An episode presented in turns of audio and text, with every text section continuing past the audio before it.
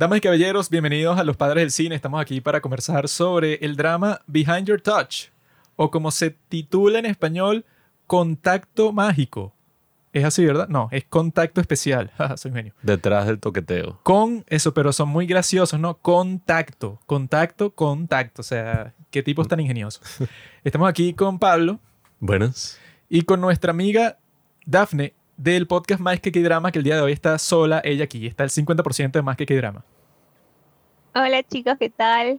¿Cómo están? Y si no conocen a nuestra amiga Daphne, ella es una reportera en uno de los periódicos más, digamos, prestigiosos del mundo. Y yo le tengo una pregunta a ella, o sea, ¿qué harías tú, verdad? Digamos que tú estás haciendo una gran investigación, estás tratando de descubrir uno de los escándalos más grandes de toda la historia de tu país, Perú, ¿verdad? O sea, va a ser una cuestión, sea, que cuando tú logres conseguir esa evidencia, el mundo va a cambiar, ¿verdad? Y ponte que tú estás en esa investigación y de repente escuchas esta canción de fondo así. Uy, no. ¿Qué pensarías tú que va a pasar? O sea, ¿qué, qué hecho vaticina esta canción tan genial?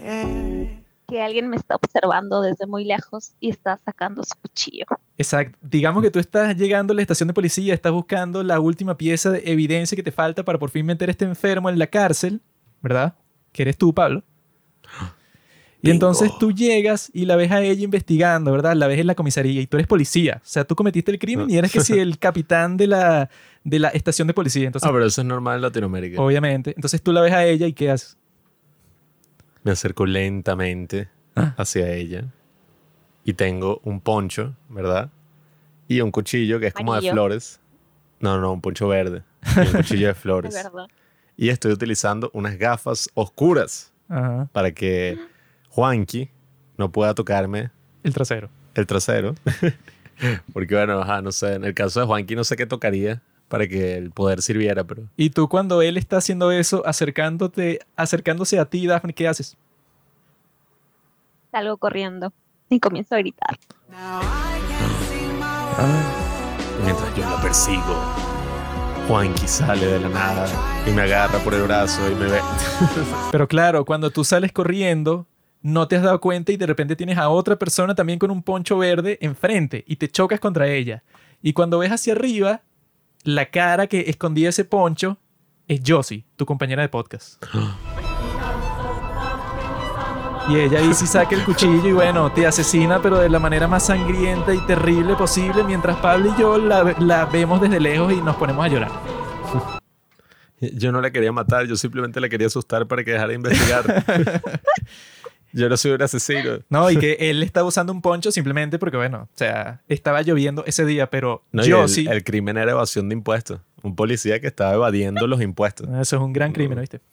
Pero yo sí, en realidad era la que estaba detrás de todo desde el principio. Y ella también era psíquica, usaba la psicometría. Bueno, Nadie se lo esperaba. esta es una mejor historia que lo que vivimos después de 16 episodios con Detrás del Toqueteo. Exacto. Yo tengo una pregunta para ti, Daphne. ¿Cuántos años tienes? 25 años. Tienes 25. Pablo, ¿tú cuántos años tienes? 23. 23, exactamente. Entonces eso significa que tú, al ser mayor que él, él puede llamarte a ti.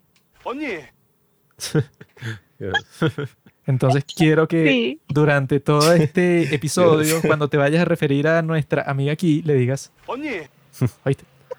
Oni. Esa va a ser tu tarea del día de hoy. Yo no, yo soy mayor que ella, por lo cual la puedo llamar como yo quiera. Le puedo poner un apodo denigrante, puedo hacer lo que yo quiera.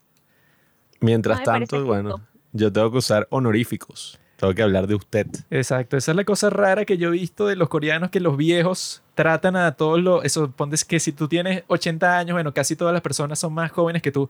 Entonces tú cuando conversas con cualquier persona, bueno, las tratas terrible, los llamas mil nombres distintos, pues, o sea, le pones apodos a todo el mundo porque tú eres el que está en control, tú eres el que tiene más prestigio en esa sociedad. Pero tiene sus ventajas también ser menor este, y tratar con una persona mayor porque ellos te tienen que cuidar obligatoriamente y te tienen que pagar, no todo, pero sí te tienen que pagar la mayoría de cosas. O sea, Mm. ustedes sabían de que si van a un almuerzo, digamos, del- de la universidad y es tu superior, es tu mayor, él te paga el almuerzo. Ah, sí, sí, sí, sí. sí. Daphne ha investigado. Ha investigado sobre los Sugar Daddies. Está planeando su viaje a Corea ya. obviamente. O sea, o sea que no me voy a dejar maltratar gratis. En Corea todas las personas que son mayores que tú, en cierto sentido, son tu sugar, lo que sea. Sugar friend, sugar sister, todo eso. Se podría decir que sí, porque así es la eh, jerarquía, digamos, en Corea. No es solamente que, bueno, sí, le, le debes respeto, pero también la otra persona tiene un deber hacia ti, ¿no? Que es cuidar. Eso me gusta. Por lo tanto, ustedes dos, Sí. que son menores que yo, ya saben, respeto. Tú a mí me llamas Kion y tú a mí me llamas Opa, ya sabes. ¿Qué? Así funciona este sistema. No, Eso se vuelve un poco cringe, no sé. Porque qué como, momento. como dice Daphne al principio de su podcast, tú cuando hablas sobre K-dramas estás en el otro lado del mundo. Viajaste hacia Corea de tal manera que tú te comportas como si estuvieras allá. No estás allá, Pero, pero, estamos en el... eh, no estás más que que dramas, pues. Es no lo he mismo. dicho mi frase para teletransportarnos, no. cuando se hace una colaboración es exactamente igual. O sea, es como si estuvieras allá, es exactamente lo mismo. lo mío es tuyo, lo tuyo es mío. Exacto. Y me da risa esa frase que dijo Daphne, que, ah, esto se volvió como cringe. Me trae PTSD, Post Traumatic Stress Disorder. Porque claro, eso es lo que me dice, bueno, constantemente todo el mundo que me encuentro. No. Sobre todo cuando escuchan el podcast, bueno. Eso es lo que me dicen a mí en cada primera cita. Y cuando me dicen eso, yo, bueno, me voy para el carajo. Esto se volvió como cringe. Yo dije, "Ah". sí, yo sé. Y la entrevista laboral No puedo evitarlo. y en todos los Chicos, escenarios no, posibles. no. No saquen sus traumas a relucir, por favor. No queremos abrir procesos. Ah, no, y yo escuché el capítulo más reciente de Más que Dramas y te quería preguntar qué tal ese festival de K-pop en Perú. Mm. Porque yo cuando lo estaba escuchando, yo estaba pensando, ¿por qué no me invitan a mí? Porque luego yo vi en las redes sociales que estaban teniendo problemas como que para llevar a todos los artistas que querían llevar al principio y una cosa ahí y tal. Y yo lo que pensé, ajá, pero ¿por qué tienen ese problema? Yo estoy en el mismo continente que ustedes, me pueden decir a mí, yo voy. O sea, estoy, no tengo que ir desde Corea. Y cantas tu repertorio. El K-Pop Fest aún no se realiza, se va a realizar en noviembre, el viernes, el próximo viernes. Tenemos tiempo todavía. Entonces, claro. Lamentablemente no todos los artistas que en un inicio eh, dijeron que iban a estar eh, van a venir, van a lograr venir. Muchos de ellos no solamente vienen de Corea del Sur, sino que también de España. O sea, son coreanos, pero han residido en España. Entonces, eh, ha habido un tema ahí legal en cuanto a su visa y demás, porque hay un grupo que lo deben conocer, es bastante popular, W24, Ah, sí, sí, sí. sí. Yo en español. Yeah, Twice. Yo los conozco. ¿no? Yeah, Hay un New Se llama Jeans. Blackpink. Y, Cónchale. Ah, ese es el que cantó la Eh. canción esta de Luis Miguel. ¿O no? No, ese es otro. claro, Sí. Son ellos. sí, hay Ah. varios, hay varios este, Porque covers que han yo hecho. los que escuché que cantaron eso creo que fueron los de Super Junior, ¿no? Ah, la de Super Junior no ha sacado todavía este eh, videoclip de Luis sí, Miguel. sí. Ah, e- es lo vi. otro, pero ellos también cantan bastantes este, canciones populares Mm. españolas. Ellos hace un, po- hace un poco tiempo vinieron también para otro festival, eh, Cape Town, pero eh, parece que se les ha cruzado que no pueden venir tan seguido, al menos por un tema legal, por las visas. Ellos no van a poder asistir en esta fecha y así varios eh, grupos. Un grupo femenino también iba a venir. Eh, y es lamentable porque, como decía en ese, no es un episodio como tal, pero como que en esta entrevista, eh, esto era como que una antesala para que otros grupos conozcan un poco más de Perú, para este lado de Latinoamérica, y se animen a venir. Pero bueno, eh, solamente va a venir uno, un rapero. Mm, sí, sí. Iba a venir inclusive el rapero de del De OST, esta del serie. drama que vamos a hablar. Ah. Ajá. El que hizo la canción de presentación que me pareció bastante buena. Ahí utilizan la palabra con N en la canción. No sé Ah, si sí. te diste cuenta. Nika. Al principio de la canción yo dije, ¿qué? Pero yo nunca he entendido eso de las visas en Latinoamérica. O sea, bueno, entre propios latinoamericanos sí, más o menos, ¿no? Tiene sentido. Pero cuando y que, no, el, el- la visa que te están pidiendo acá. Si eres venezolano, obviamente, pues, o sea, tienes visa casi que, bueno, para cualquier lugar. Pero, ajá, o sea, si viene un tipo de Europa a Latinoamérica, no entiendo que... o sea, no tiene sentido. La cosa es que como ellos nos lo hacen a nosotros, tú se lo tienes que hacer a ellos también porque no va a ser así de simple. Ah, No, claro, hay visa para mí en tu país. eh, Bueno, pues en el mío también hay para ti. Así funciona. ¿Verdad, Daphne? Sí, yo creo que se originó eso y pues lamentablemente no, no van a poder. Exhortamos ya mismo al señor embajador del Perú a que haga algo. Bueno, ya yo, ya yo mismo te ofrecí la solución. Si le faltaron todas esas personas, nos invitan a nosotros, pero claro, nos pagan absolutamente todo. O sea, viaje, comida, recreación, todas las cosas que yo quiera tener allá, las debería tener. Y a cambio de eso, bueno, voy, hago acto de presencia ahí, saludo a mis fans. No sé qué más puedes creer. ¿Verdad? Hace poco te vi eh, conduciendo o animando un festival ahí en Venezuela. Era el anfitrión, Daphne. No estaba animando nada. Wow. La gente estaba ahí para verme a mí. Perdóname, es que no pude ver, no pude ver el video, pero solamente vi fotos y dije, wow, te pusiste tu humble. Esa mismo. Sí, me prestaron un handbook y pasé ahí el día. Era un festival gastronómico, pero también tenían sus presentaciones de K-pop y tal. Y yo las presentaba ahí porque, claro, soy una de las voces en cuanto a la cultura coreana más influyentes de toda Latinoamérica y eso, me pidieron, mira, por favor, tienes que participar en esto y yo les dije que sí, pero claro, sin que me paguen nada, porque yo soy una persona que no me vendo. Yo les dije, no, yo tengo que hacer esto, pero gratis, porque de esa manera yo mantengo mi dignidad. Yo lo hago es por pasión.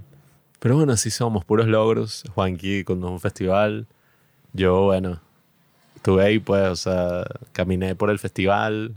Nadie nos reconoció. Bueno, bueno. alguien, creo que uno que otro. Yo conté la historia en nuestro capítulo anterior, ¿verdad? Que una chica bastante atractiva, cuando se estaba bajando del escenario haciendo lo, lo que estaba haciendo, cuando yo estaba subiendo, ¿verdad? Porque se terminó su presentación, ella me estaba dando mi micrófono, que yo le di para que ella lo utilizara. Y ella al devolverme lo dijo, hola, soy fan de tu podcast. Y yo tomé el micrófono y fui a hacer mi trabajo, pero cuando ella dijo eso, yo pensé que, "Ja, yo sé exactamente a qué es lo que te refieres. Tú no eres fan del podcast, eres fan de mí. Pero desde entonces, yo ya conté esa historia que desde entonces, claro, yo pensé, si ella me dijo eso subiendo del escenario, eso quiere decir que me desea, ¿verdad? Eso es lo que, o sea, es lo lógico. Y yo pensé eso y yo la seguí por Instagram. Y tú piensas que ella me ha devuelto el follow. No, ¿verdad? No. ¿Por qué pasa eso, Dafne? Tú que eres mujer, explícanos cuál es la lógica detrás de eso. ¿Sabes por qué? Porque ha sido demasiado intenso. ¿Qué?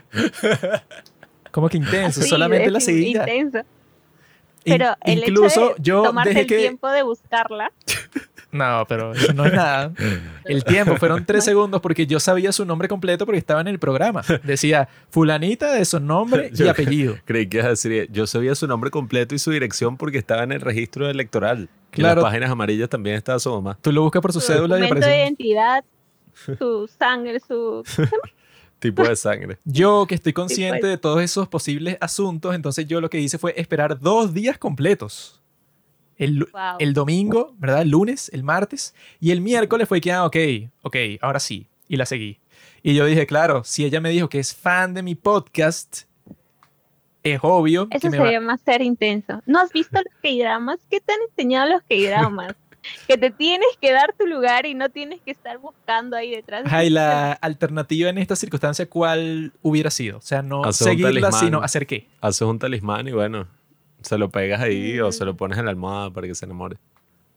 Que en un día lluvioso los dos se encuentren y tú le des tu paraguas. Si nos encontramos en un día lluvioso, yo nuevo. creo que lo que pasaría es una cosa más como lo que pasa en este drama, Behind Your Touch. Yo estoy con mi poncho y saco un cuchillo. Mira tú, ahora tiene el gran problema de que Ahora como... peor, nunca te va a seguir. No, bueno. Como no me devolvió el follow, ahora yo creo que ella ya sabe cuál puede ser la consecuencia.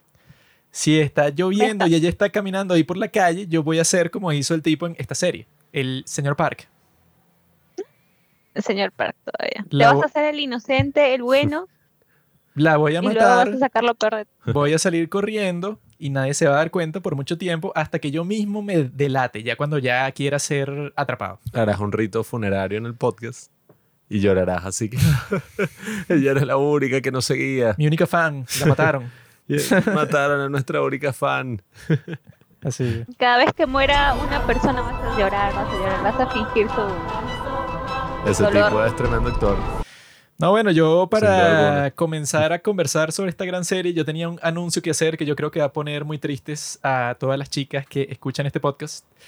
Porque yo quería anunciar una conclusión a la que yo llegué al ver esta serie, pero es una conclusión definitiva completamente. Por eso es que digo que puede poner tristes a muchas, porque yo al ver a la protagonista de esta serie, que no sé cómo se llama la actriz, pero a Bong Ye-bung, que es el nombre Jimin. de... ¿Cómo? Jimin. Park Jimin. No, Park Jimin no es, pero es... Su nombre es Jimin. El apellido sí no me acuerdo. yo al ver a la señorita Jimin en esta serie, ¿verdad? Yo al verla, yo me preguntaba, ah, bueno, ¿cuántos años debe tener? Porque se ve que ella es una señora, pero no se sabe, pues, o sea, con las coreanas no se sabe. Y luego yo en mis investigaciones, cuando estaba viendo qué era lo que íbamos a conversar en este capítulo sobre esta serie, yo vi que ella tiene 40 años. ¿Qué?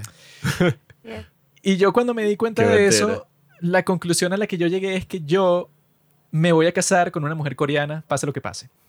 Así que lo siento el resto de las chicas de Latinoamérica y del resto del mundo que nos escuchen en este podcast, pero yo ya no las considero ustedes. O sea, como groupies sí, pero para casarnos no puede ser debido a que ya yo llegué a mi conclusión, porque yo lo que pensé, bueno, si esta mujer tiene 40 años, sin embargo, cuando tú ves la serie, tú puedes decir, ah, mira, qué mujer tan cute. O sea, es como que adorable, ¿verdad? Cuando estás viendo la serie. Yo Eso, pensaba que tenía 28, no sé.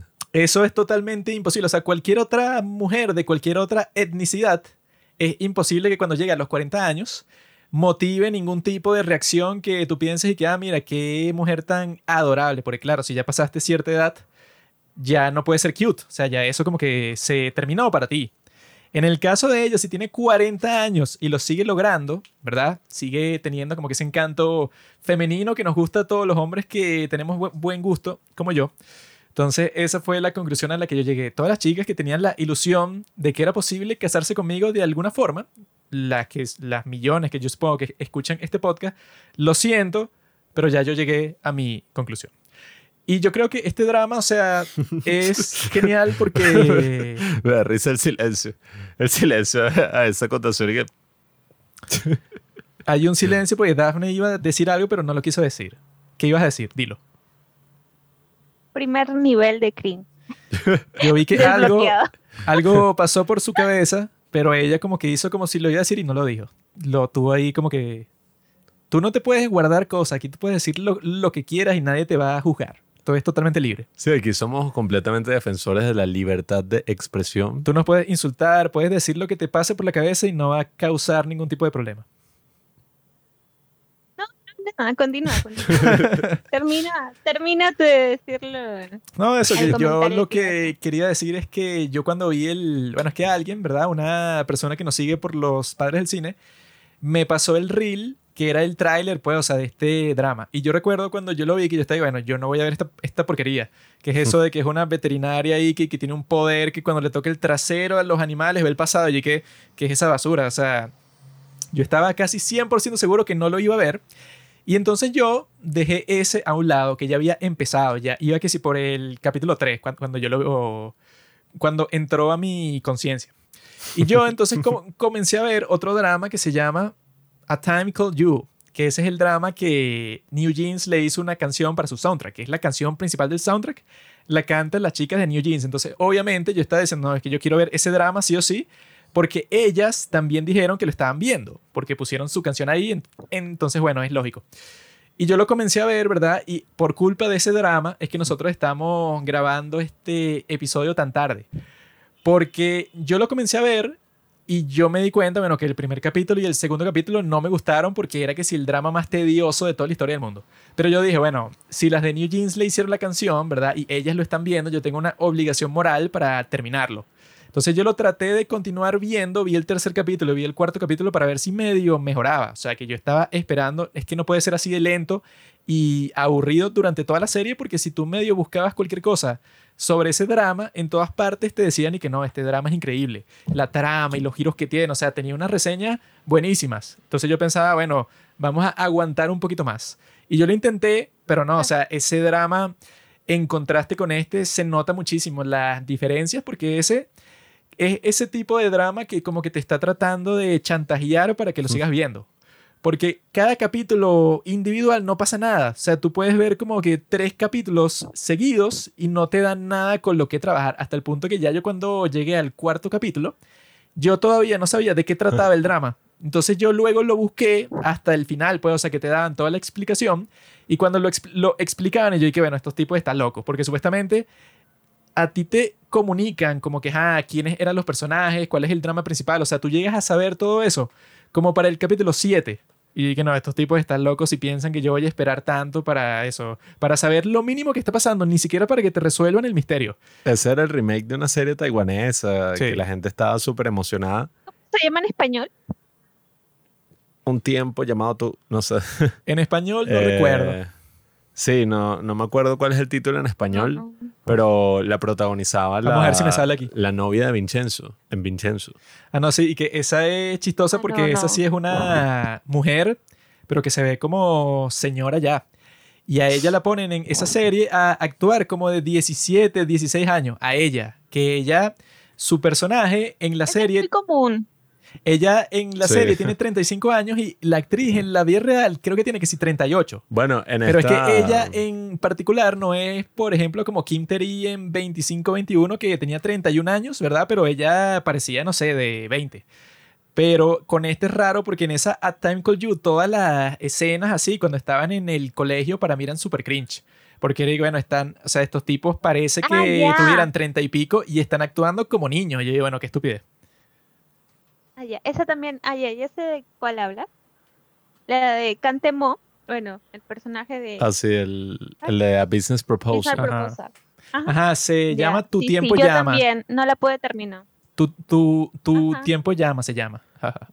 Es que... Y eso también, No, bueno, nada, o sea, que esa broma de que ponen a actuar a unas actrices así súper, no sé, ya maduras como si fueran niñas, que es lo que pasa también en esta de Behind Your Touch, que entonces en las escenas de, de secundaria yo esta, esta es la cosa más ridícula que yo he visto en toda mi vida. No, y que en sí, esta, eso se pasaron. En esta lo ponen como chiste y como que juegan con el hecho de que no se ven como niñas, pero en lo más mínimo. Pero en la otra serie es raro porque en todos los capítulos, que si la mitad del capítulo es así, pues, o sea, con ellas en esa época de niños. Y no hay chiste, pues, o sea, es completamente serio. Es un drama en donde no hay un chiste en ningún capítulo. Sí, eso sí. Eh, yo siento, bueno, para terminar un poco lo del otro drama, eh, Tu tiempo llama, siento que están abusando mucho de este recurso del viaje eh, en el tiempo. Últimamente la mayoría de dramas están usando eso demasiado y ya cansa, Mm. cansa. Y también concuerdo contigo de que a mí me quedé, no la terminé, me quedé en la mitad de la serie. Traté de, de entenderla porque también al final creo que nadie entendió, muy pocas Sí, sí, personas sí. entendieron porque No, la línea de tiempo se fue para acá. Yo luego busqué la cosa y ni siquiera era como que del viaje en el tiempo. O sea, la explicación, yo dije que, y que no, es que viaja su alma a una persona que se ve exactamente como ella en lo físico. Y entonces eso, eso solo pasa eso entre cuerpos que son exactamente iguales. Hay como que una transmigración nombre, de alma. así. Sí, o sea, es un nombre fantasioso raro. Ajá. Sí, yo dije que, y peor todavía, no se entendió. Yo también no, no la pude terminar de ver. Eh, pero este recurso, como comentaba, de, de usar actrices, eh, la misma protagonista y remontarla pues a su época de juventud, es muy usado, pero siento que cae, va a ser el título de este podcast, cringe. Cae cringe. Ya cuando hay una escena así, por ejemplo, en Contacto Especial, eh, sí, como que dije, ¿por qué no usaron a otra actriz para poder este, interpretarla? Muy fácilmente pudieron hacerlo, Sí, pero sí, sí. no, tuvieron a ella y siento que es más que todo porque el drama era de comedia, Claro. o sea, era de, sus, de comedia, suspenso y fantasía. Yo también pensaba igual que tú, dije, no, ¿cómo voy a ver un drama que- de una doctora que toca traseros? ¿Qué es esto? Eh, y lo vi un sábado aburrida, dije, a ver, vamos a darle una oportunidad, porque a este actor lo vi en... Eh, esta es mi primera, no, esta es mi única vida, mi primera vida, también está ah, sí, sí, sí, sí. Mm. Ya, y su actuación me pareció demasiado seria y como que esto iba a ser comedia. Quiero ver si tiene de verdad, es multifacético, a ver cómo actúa. Me dio más curiosidad, por e- Y ella, pues, a ella la veo desde. A ella la veo desde Una Noche de Primavera con Jung Hain. Mm, sí, sí, sí. Entonces, sí. Yo busqué todos sí los antecedentes de todos estos actores, porque el otro, ese que eh, hace de Kim Son-uno, es el nombre del tipo que Ay, trabaja en la EXO. tienda. de-. Exacto. Esa- es el que el líder de. EXO, que ese grupo, bueno, es súper, mega, triple popular. No, y ese tipo tiene todas las facciones de idol. Tú lo ves y que, bueno, No, este no, sí. no es un actor así Súper guapo. Sí, sí, sí. Y bueno, yo recuerdo esa de A Time Called You, también para pasar a lo otro, que yo vi el primer episodio nada más y no entendí un carajo. o sea, hasta el punto de que mientras veía el episodio yo dije, ya, pero aquí hay algo como que, ajá, o sea, tuve que meterme en Netflix y ver de qué se trataba el drama, o sea, cuál era la trama, y era que un encuentro misterioso entre dos personas que se cruzan. y yo, ¿qué? O sea, así que, ¿qué mierda? Entonces busqué en internet y era como que, no, bueno, o sea, eh, es un remake donde hay un encuentro, pues, entre dos personas ahí, una que se parece a una que No, era el viejo amor. Y yo, pasa "What?". algo bien raro, creo que es en ese mismo primer capítulo, que es que ella encuentra una foto del pasado, ¿no? En donde Sí. se ve una persona, o sea, que es literalmente ella, pues exactamente ella, o sea, no hay ninguna diferencia, es ella. Y Pero no está- es ella. Exacto, y es una foto de ella tomada con su novio, ¿verdad? Entonces ella, yo quedé completamente confundido cuando pasó eso, porque ella cuando ve la foto, nunca dice que esa soy yo, es una foto mía. No recuerdo habérmela tomado, pero como soy exactamente yo en la foto, no hay manera de que sea otra persona. Eso es lo que pensaría una persona normal cuando ves una foto exactamente tuya, pero que no, pero ella dice que no, es imposible que esa sea yo. Porque yo nunca tuve el pelo así. Y que es que eso no funciona así. O sea, y era que sí lo mismo, era que sí un poquitico más corto y ya. ¿qué otra persona se va a ver 100% exactamente igual que tú? Entonces yo cuando vi eso estaba, bueno, esto es una drogadicción esta serie porque no solo eres tú, sino que la foto es con tu novio que se murió. Y yo estoy, ajá, o sea, pero ¿qué otra posibilidad existe que sea una mujer casi exactamente igual a ti, excepto por el pelo, que se tomó una foto con tu novio hace 20 años? O sea, estás loca.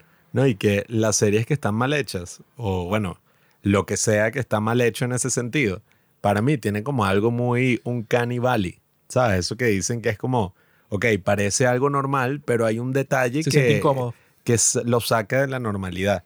Eso lo utilizan mucho en internet, que si, no sé, gente que tuvo un accidente y le tuvieron que reconstruir el rostro, hay algo que no se ve como natural y eso uno lo percibe, ¿no? Y, y a veces, dependiendo del contexto, da miedo.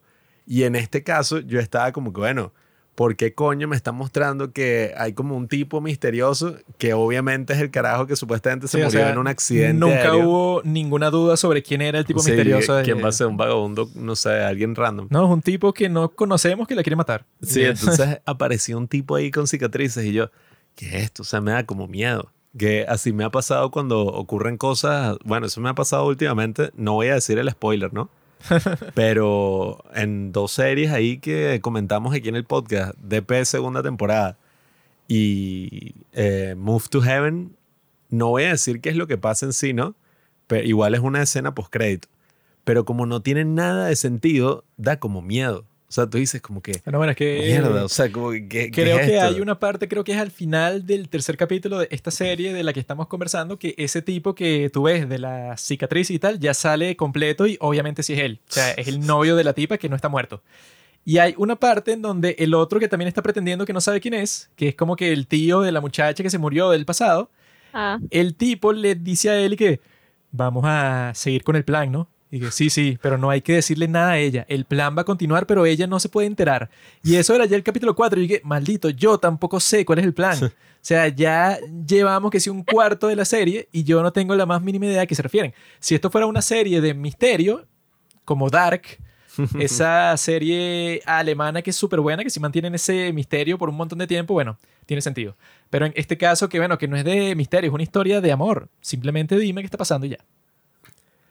Pero eso, pues. exacto. Era como que se centró en drama y amor, nada más. No había Sí. suspenso, no había nada. Fue una historia demasiado plana, pero a la vez no plana porque era como que viajes, bueno, no viajes en el tiempo, sino el, el flashback de ella pequeña y luego regresaba y era como que...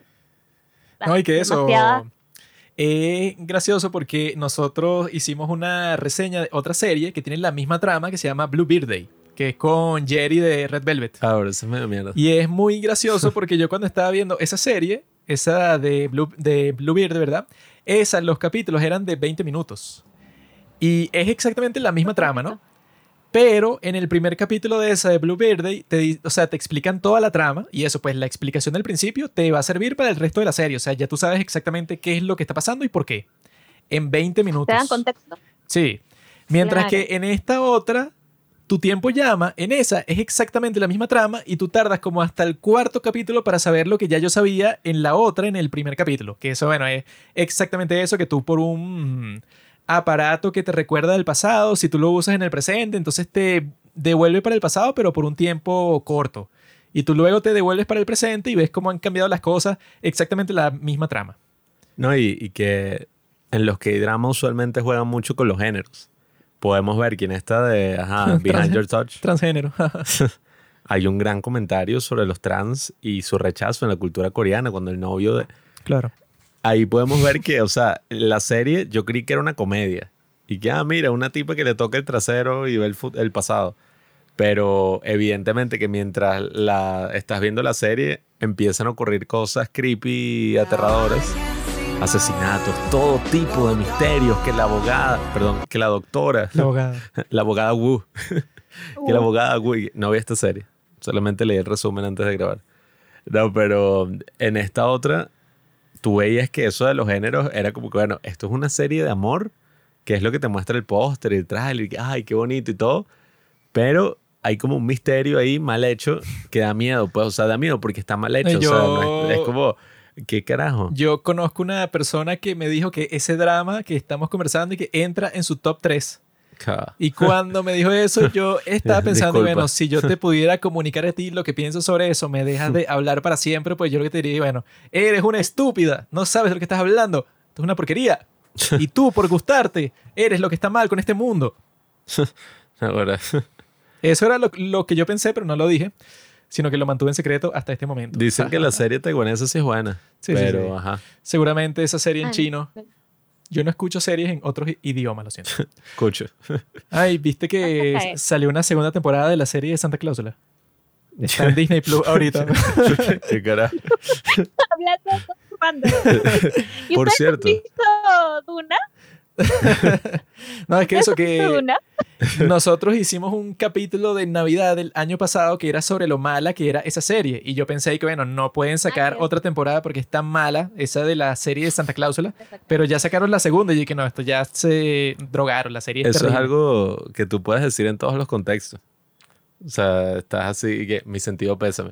Por cierto, ¿viste que sacaron la segunda de Santa Cláusula? o dije, eso es, algo, ¿En sí, serio? eso es algo que lo puedes sí, decir. sí. Pero esa de Duna todavía no la hemos visto. Esa va a ser la próxima que vamos a ver con todo el gusto del mundo. Esa está para marzo del 2024, ¿no? Esa.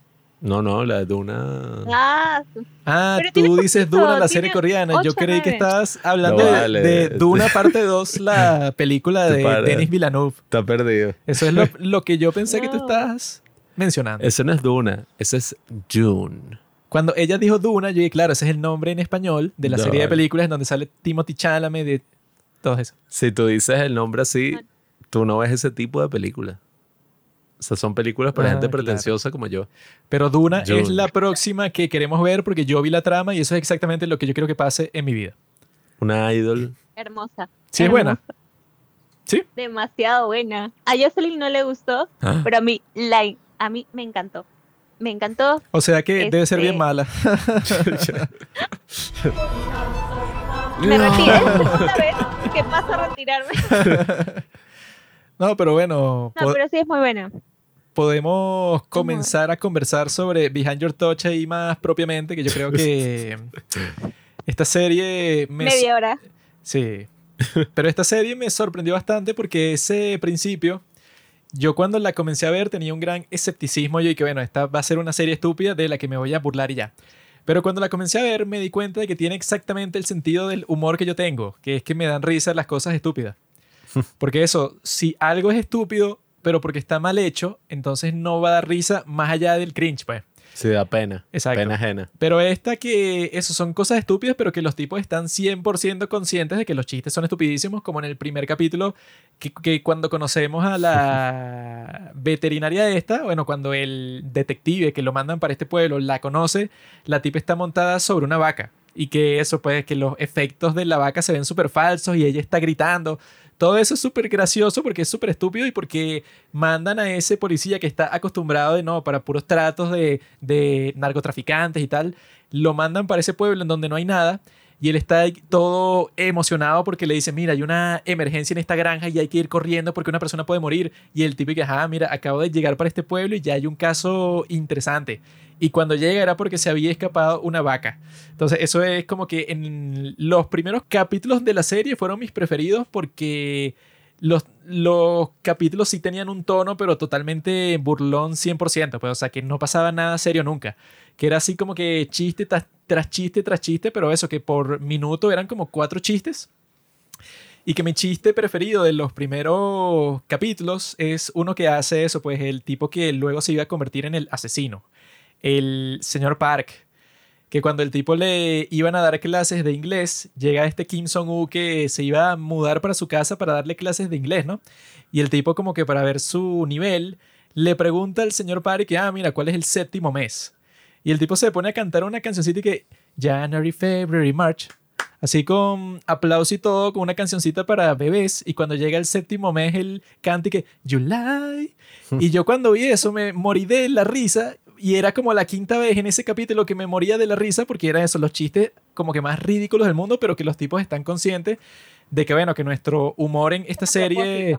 Sí, o sea, que aquí nada es serio. O sea, que los tipos se burlan hasta cuando, no sé, como hace cinco minutos estaban de luto porque mataron a una persona del pueblo. Bueno, luego de esos cinco minutos ya estaban haciendo un chiste estupidísimo porque, claro, los tipos sabían que si la protagonista, el poder que tiene es que cuando le toque el trasero a las personas puede ver su pasado, es imposible que tú hagas una serie seria de eso, sino que los tipos, bueno, eso pues en cada oportunidad que tenían, te, eso, te montaban una situación completamente ridícula. Y yo soy 100% fan de las situaciones ridículas, como en esa serie que nosotros también conversamos, la de Business Proposal, que también está llena, bueno, de las situaciones más estúpidas de la historia, y por eso es bastante graciosa. Pero esta serie, Behind Your Touch, yo creo que diría que es la mejor de todo este año en cuanto a las series coreanas.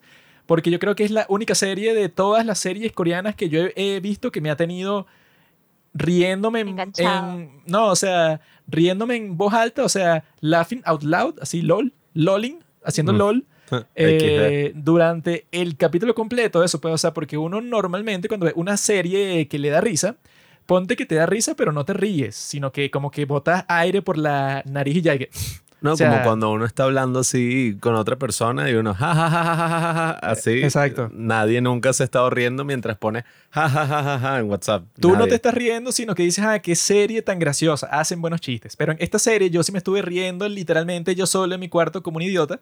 Por eso es que creo que es una gran serie. De hecho, sí, yo creo que nos damos cuenta de eso en el primer capítulo, eh, que sus chistes, su tipo de humor es como que ridículo, por ponerlo así, eh, desde que vimos la escena también, esta de 51-54.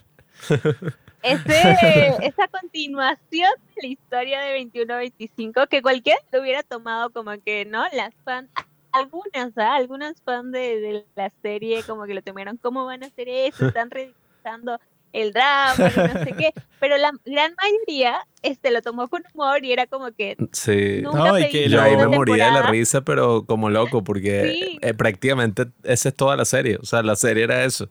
La música, sí, todas estas situaciones y que, oh. y cuando ponen, o sea, y se burlan de, de lo ridículo que era también todo, pues, o sea, los diálogos. Ay, que yo pienso que esa parte sí la hicieron con respeto porque la grabaron exactamente igual. O sea, no fue que era una burla que se veía mal, sino que sí grabaron esas escenas de parodia exactamente iguales. Era eso, parodia. Parodia, o sea, ni siquiera como que un tipo de, de homenaje ni nada por el estilo, ¿no? Usaron el mismo sí, la misma ropa y demás, pero era demasiado gracioso. ¿Y cómo es que introducían eso en la mitad de un momento tenso? O sea, esa escena 25-21, un momento tan tenso, como el helado y demás, era como que han hecho muy bien el trabajo, ¿no? Y, y definitivamente uno de los personajes que más random para mí de la historia era el era la tía, definitivamente. Ah, sí, sí. Era el, toque de humor en todos los episodios, no había Cuando se pone el labial de neón. Exacto. No, y además el primer episodio era como que, tía, no quiero trabajar, ¿no? Mm. Yogun le decía, tía, no quiero trabajar, que esto va a ser de perros y gatos, no de vacas, y ella como que le suelta una mentira y la bota, o sea, no le importaba que estaba No, mal, esa parte fue rarísima. Esa yo no comprendía cuando pasa eso en el segundo capítulo y no, es que ellas se la llevan unas personas en una camioneta y le dan una plata a la tía. Y yo, ¿y qué, qué hizo la tía? ¿La vendió a la esclavitud o qué? Sí, y que, que, que Y ahora se- tráfico de personas. Se la llevan para un sitio y como que le dan un montón de comida y ella luego y que no, tienes que inyectar unas vacunas a todos estos peces. Y yo dije, ¿esto en, en verdad está pasando o es un sueño de alguno de los personajes? No sé qué es esto. Sí, es, súper raro. Que. ¿qué está pasando aquí? Hacen el chiste de que la tipa está ahí que no, no puedo dormir, estoy cansado de comer lo mismo todos los días. Y parece que si una drogadicta cuando llega el policía, que el tipo cree que es una adicta y que "Ah, la pervertida además es adicta a las drogas, tal, le hace el, el movimiento característico que la, la voltea así completamente Yo en el aire. me morí de la risa en ese momento porque es gracioso que el tipo no dudó ni un segundo, sino que la vio a ella y como ya pensaba, porque incluso le decía pervertida, como ya pensaba y que no, esta tipa es lo peor del mundo cuando la ve con las ojeras y la inyectadora y que una drogadicta y le da la vuelta completa así y que este tipo como que vive en otro mundo. O sea, él realmente pensó que la veterinaria y que no, sí, está drogada. Fue de ese tipo de parejas que al principio se odian y al final como que los quieren juntar. Esa parte a mí no, no me gustó mucho, pero sí, al inicio pues ellos dos se odiaban, él no la podía ver, Los no, opuestos porque se atraen. siempre Eso siempre también, es así. también. Pero eso es lo que le dio el, el, el plus, creo yo, ¿no? O sea, y eh, al final hicieron una buena dupla. Sí, es O que... sea, la utilizó. sí. En todo el drama la utilizó. Claro, y eso que la trató horrible. o sea, si nos ponemos a ver, incluso ya hacia el final uno está como verga. O sea, el tipo la ponía a hacer todo tipo de, de cosas peligrosas. Mi bro, y- a las mujeres les encanta que las traten mal. Si tú las Mm. tratas bien, te huyen. Eso tú como hombre lo vas a aprender cuando llegues a cierta edad. Mm. Tú al principio piensas lo lógico. Tú al principio piensas lo más lógico que es, mira, a mí me gusta esta mujer, la voy a tratar lo mejor que pueda y ella va a gustar de mí. Entonces Nah. le voy a hacer favores, Ahí voy a equivocado. tratarla eso como una gran persona. Pero luego cuando pasa el tiempo te das cuenta que cuando tú haces eso con una mujer, entonces ella de vuelta te trata como un esclavo. Y entonces a ti te pasa como te pasa, yo no sé si tú viste la película Hitch, Daphne, una película muy importante para todos los hombres, de Will Smith. En esa película Hitch, él descubre que cuando ya se vuelve más adulto, no, o sea, a las mujeres les gusta que las, digamos, que actúes como si no te interesan, que las eches a un lado así, que las trates un poco bruscamente como hace el detective en esta serie, que estás como que no, que tú no me gustas, echa para allá, pervertida y eso. Si tú haces eso en la vida real, casi siempre funciona, si las tratas mal. Hasta aquí llegaste, Juanqui, con tu odio hacia las mujeres. Como que, dice más a mi ley. en este drama no funcionó. Javier, hasta aquí llegaste.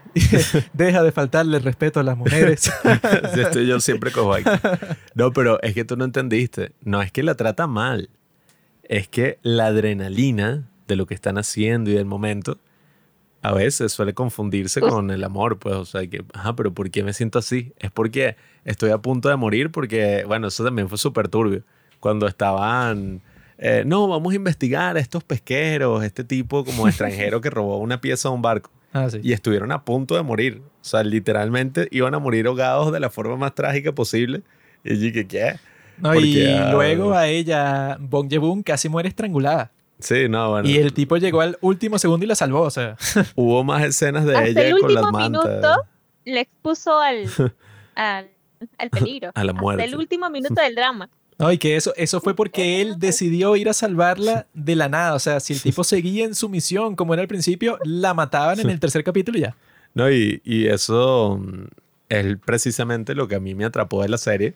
Porque, Que Yo- trata el mal. no, no, no. Y que sí, exactamente. bueno, bien. ese aspecto en particular sí, pero también eh, el hecho de que la serie tiene todas estas cosas oscuras y lo hace tan bien. O sea, porque no es una cosa como que, bueno, ya la serie dejó de ser de comedia y entonces ahora es esta cosa, este drama, todo chaucero, policial, eh, policíaco, que es y que no, ahora el asesino, no sé qué cosa. Casi llegó hasta ese nivel, pero a mí me atrapó mucho porque, ajá, llevamos tiempo sin ver un K-drama como los que a mí me atraparon al principio, que bueno, no se tomaban a sí mismo completamente en serio, no es una cosa así como estas últimas producciones de Netflix, que son como otra cosa. O sea, son series coreanas, pero yo no lo llamaría propiamente un K-drama, como es el caso del juego del calamar. Que tú dices, bueno, el juego del calamar no es un K-drama así romántico, ridículo, que fueron los que me atraparon. O sea, que si Crash Landing on You, por ejemplo. Sí, es un poco romántico porque si te acuerdas en el juego del calamar, una de las prisioneras tiene una relación con el gángster. Y eso fue bastante conmovedor para mí. No, no, o sea, esto, el contraste absoluto así que uno lo vio en el primer capítulo, pues, o sea, cuando empiezan a matar a todas las personas, y qué mierda, qué recho. Pero claro, eso es otra cosa.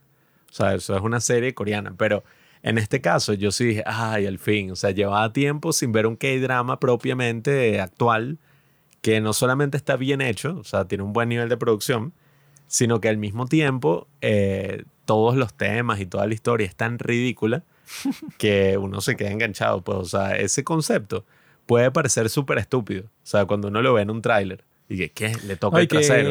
Fino porque Pero desde eh, da el, para demasiado. desde el primer capítulo, si recuerdas que el final del primer capítulo es que Bong Joon no sabe qué hacer con su poder. Pero ella conoce un viejo, que es que sí un vagabundo de Corea, y el tipo le trae a su perro y mira, es que mi perro no come. Y entonces ella queda, ok, entonces entra gratis porque, bueno, eres pobre. Y entra con el perro y lo empieza a jurungar y tal, y le dice al tipo, no, pero tu perro físicamente está viejo, pero no tiene nada. Si no come, no sé por qué. Y el viejo le dice, no, vale, pero en, en realidad es algo raro porque él antes siempre comía sin problema. Y entonces ella le toca el trasero y entonces hay un momento que yo quedé conmovido en el primer capítulo luego de haberme reído Sí, todo ese tiempo. Y usted, Yo ¿qué? lloré. Sí, yo- o sea, Lo que- peor es que yo también, yo estaba así con los ojos Sí. Llorosos. y No, es que que- te pone, no, es que, no, y es gracioso porque ella le explica al viejo y que, mira, a tu perro le da lástima ver como tú le das la comida y tú no te la comes, pues, o sea, tú casi no tienes comida y le das a él más de lo que tú comes. Y entonces él no quiere quitarte la comida porque te quiere mucho a ti, entonces él no quiere comer más, pues, o sea, él quiere que tú comas y él está buscando morirse de hambre para no quitarte la comida a ti. Ella le da la explicación al viejo y lo más gracioso, pero que funciona, pues, es que el viejo dice que, ay, perro tonto, ¿por qué no me dijiste eso? O sea, que funciona más como una caricatura, pues. O sea, porque eso si lo dices en la caricatura te escuchan.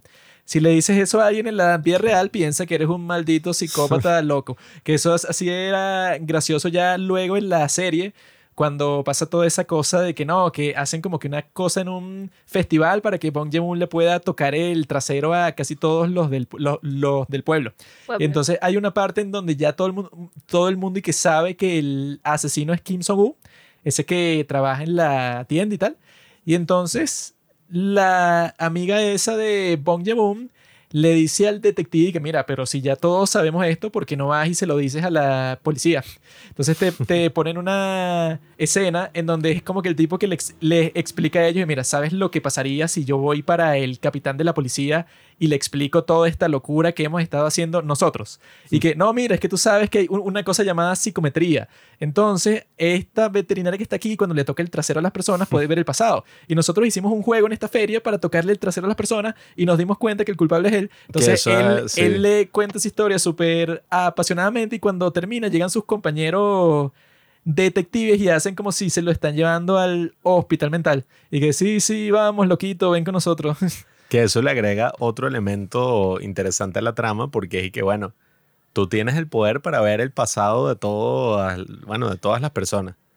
Pero si tú de verdad quieres atrapar al asesino, no es tan fácil como que, bueno, listo, o sea, lo metes preso y ya, sino que necesitas como que, ajá, ok, tener ciertas pruebas, tener algo. Claro.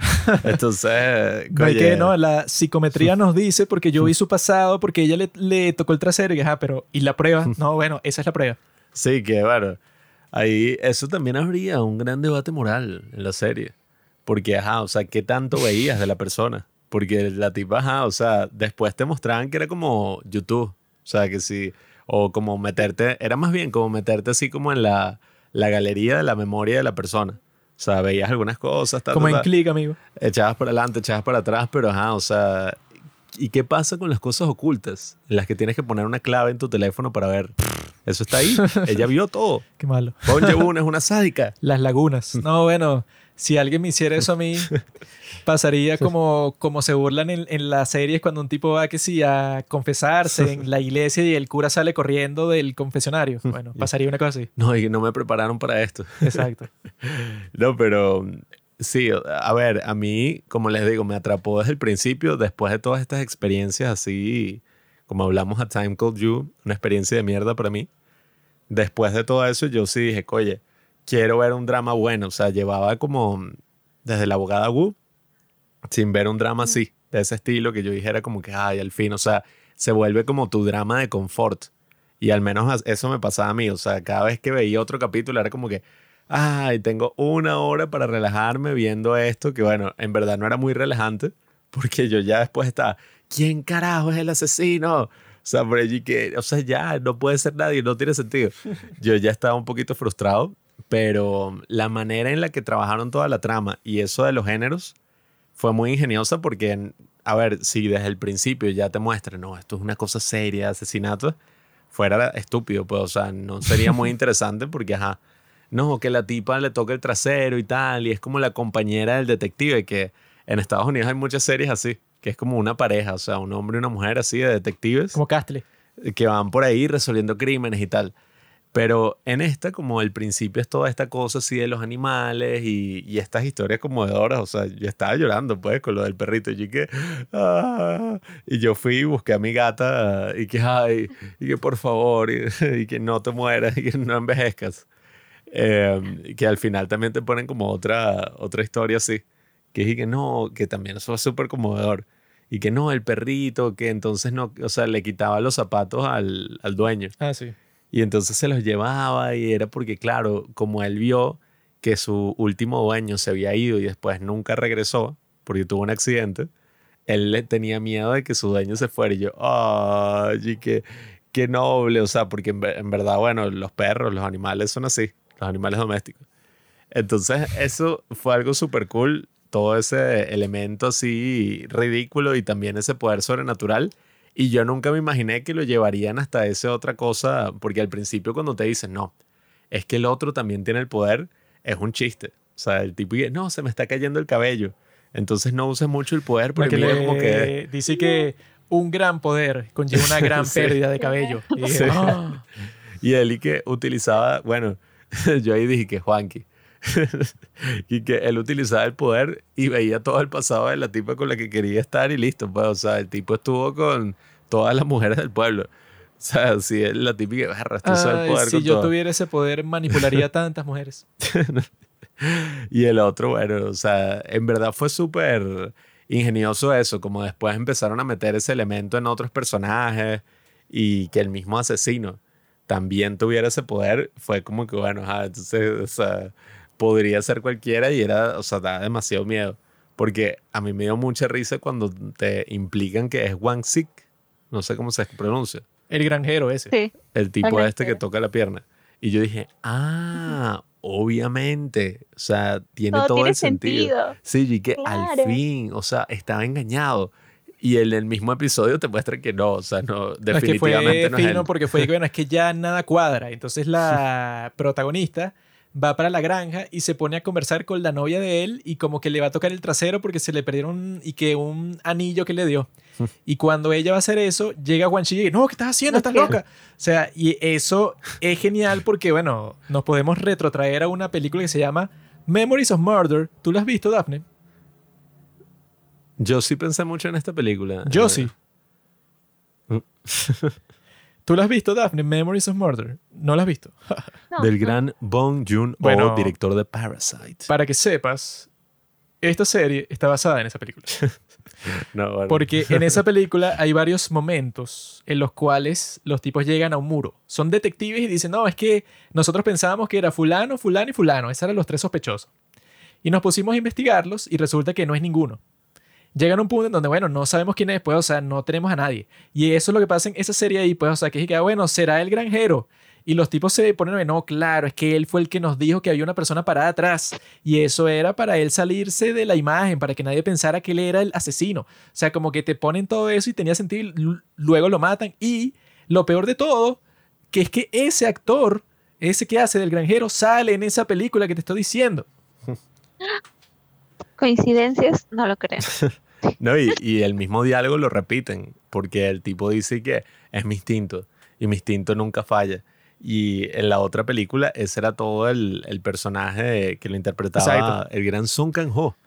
Interpretaba a un detective que se basaba por instinto hasta que se da cuenta de que su instinto es una mierda. O Que sea, no su funciona. instinto no sirve para nada y todo este tiempo estuve equivocado. Pero, ¿qué pensaste tú, Daphne? ¿Te parece que lo que él está diciendo es real o es una completa farsa? A ver, eh, a mí, yo sentí los tres o los dos últimos penúltimos capítulos, es que precisamente daban todo, entender todo el episodio de que una, que, por ejemplo, el granjero estaba ya, él, el asesino, sí, todos lo van inclusive a arrestar, todos se decepcionan, total, total. Al final no es, y dan a entender, no, entonces si no es él, es uno. Y luego, ta, ta, ta, y al final lo matan. Ahora, ¿quién queda? Yo, a mí me dio cólera, o sea, llegué a un punto de frustración, mejor dicho, donde dije, ¿cómo no voy a adivinar quién es el asesino? O sea, he visto toda mi vida este, series así, de, no sé, de, de, de saber quién es el asesino, de detectives y demás. Y como para no saber diferenciar entre todos los del pueblo, de verdad que nunca... Bueno, cuando tuve la duda, es- fue la primera vez que lo arrestaron. ¿Ya? Lo arrestaron y luego cuando se o sea, cuando limpiaron y le dijeron que no, que no es él, que no sé qué, no sé cuánto, él mismo se limpió como de culpas. A la doctora misma le, le vio, eh, le tocó el trasero y vio todo. Dijo, no, no es. Y dije, ya, descartado. Lo descarté por completo y yo siento que esa fue una buena jugada. Sí. Descartar, descartarlo a la mitad del, ep- del- de todo el drama para que ninguno de los este, televidentes pueda saber o pueda dudar quién es el quién es el asesino. Y también algo curioso es que el director no le dijo a nadie del cast quién era el asesino, solamente a la protagonista. Y la protagonista dicen que le costó bastante guardar el secreto, porque todo el mundo le preguntó, incluso este Subo le preguntó, ¿soy yo? y como que "Pero soy yo el asesino, dime si yo al final de este episodio te voy a matar. Y ella como que no podía, no podía decir nada. Eh, y me pareció muy buena jugada, eh, eso, ¿no? No, y lo El- peor la es narrativa, que... por más que. La narrativa, por más que al menos a veces nos parecía ridícula, siento que estaba muy bien hecha, intencionada. Y cada cosa, como que la melancolía, la comedia, el suspenso y de todo, estaba colocado durante la hora del episodio en momentos puntuales que nos hicieron como que mantenernos. Porque el episodio tenía de todo, un poco, Mm. como hemos hablado. ¿Sabes Sí. quién adivinó quién era el asesino, Daphne? dile. Pablo, dile quién, dile quién lo hizo. Usted. Yo le dije a él, cuando yo iba como por el capítulo 12 por ahí, yo le dije, Ah, mira, no, pero Ay, pero el 12 ya estaba ya adelantado. es muy avanzado. no, no, no. Yo, le, yo le dije a él, mira, yo creo que el asesino es el señor Park. Porque cuando el tipo hace ese ritual, ¿sabes? Cuando están y que no, hay, hay, hay que hacer un ritual porque hay un asesino serial por aquí cerca, entonces hay que hacer algo como que para purgar el pueblo. Cuando están con eso, que pasa esa escena toda loca en donde a él se le meten los dos espíritus de las dos víctimas del asesino, que es súper creepy, porque el tipo habla con las voces de ellos, no es que dice las cosas, sino que habla con su voz. ¿Y qué? Así como si lo estuviera comunicando desde el más allá, porque los tipos estaban, no, eh, no, que yo no quiero que me maten y tal. O sea, la streamer esa que es la que matan al principio, bueno, que yo también la hubiera asesinado. Cuando pasa eso, ¿verdad? Yo lo que pensé que iba a ser el final del drama es que iban a decir una cosa así, es que no, claro, es que él mató a esa gente porque a él lo poseyó el espíritu de no sé quién. Exacto. Y entonces él no está consciente de que los mató. O sea, cuando él está en su vida normal, él no sabe quién es el asesino, pero de repente, cuando le entra el espíritu y se pone con sus cosas de chamán, él se convierte eso en el super asesino mortal. Eso es lo que yo pensé que iba a pasar. Tenía sentido. Y tenía sentido eso porque también te daba la opción de pensar, ah, entonces por eso no tenía visión la doctora cuando le tocaba de trasero, ¿no? Claro. No se veía nada porque era el espíritu que estaba viendo a través de él. Eso es lo que yo pensé que te iban a explicar al final y que no, es que claro, ella incluso le tocó el trasero y todo, pero no vio nada porque no fue él, pues fue el espíritu de no, de no sé qué, era un espíritu de la demonio. vaca. La vaca maldita que Eric es un ser divino. Y bueno, si te das Estaba cuenta, Pensando que la vaca mataba a la gente. sí. Yo llegué a pensar, la vaca, la vaca. ¿Qué? No, y, y si te das cuenta, ellos nos dieron una pista que obviamente ajá, uno dijo, ah, X, pero era súper clara, que el tipo va a matar al, al concejal, al asambleísta Cha. El tipo lo va a matar y por casualidades de la vida está vestido exactamente igual que el asesino, y utiliza con la el mismo cuchillo, arma. todo. O sea, entonces yo, yo en un momento yo sí dije, bueno, a ver, eh, o sea, todo el pueblo sabía que era un tipo con un poncho y con el mismo cuchillo este así de tal, por allí que bueno, es como demasiada casualidad que el tipo está exactamente igual que el asesino. Y claro, mi intuición fue tan grande que yo en el quinto capítulo supe que era el doctor, bueno, que era el chamán. ¿Sabes cómo? No. Juanqui iba como por el capítulo 12 y yo cuando empecé a subir así, o sea, para llegar al capítulo que sí, 4 o quinto el que yo iba, eh, la basura de Netflix te pone como una pequeña miniatura de cada capítulo y en el 16 era el tipo atrás, o sea, el chamán atrás así como esposado y el detective y yo, maldita sea, Ah, si resulta ser el chamán y que me spoilearon toda la serie con un maldito cuadro, o sea, con una foto. y después yo estaba, Juanqui, este idiota se puso a hablar ahí, él va que sí por el 12 y yo, Yo por el hice cuarto. lo que llaman un inception. Yo puse a girar el trompito en tu mente y entonces ya tú estabas naturalmente sospechando del señor Park porque yo te metí la idea. Yo sospechaba de todos, pero sobre todo de, De- Kim Jong-woo. Bong Joon. No, no. Y que no, eres tú porque tú eres la que tiene la habilidad de psicometría. la streamer que se mató ella misma. Como No, intentó esa hacer la otra, la del café. streamer es el personaje más gracioso de toda la historia de los K-dramas. Porque ella vive en ese pueblito y en ese pueblito habían dos enfermos, el asesino serial y el mega pervertido ese que como que la quería secuestrar a ella.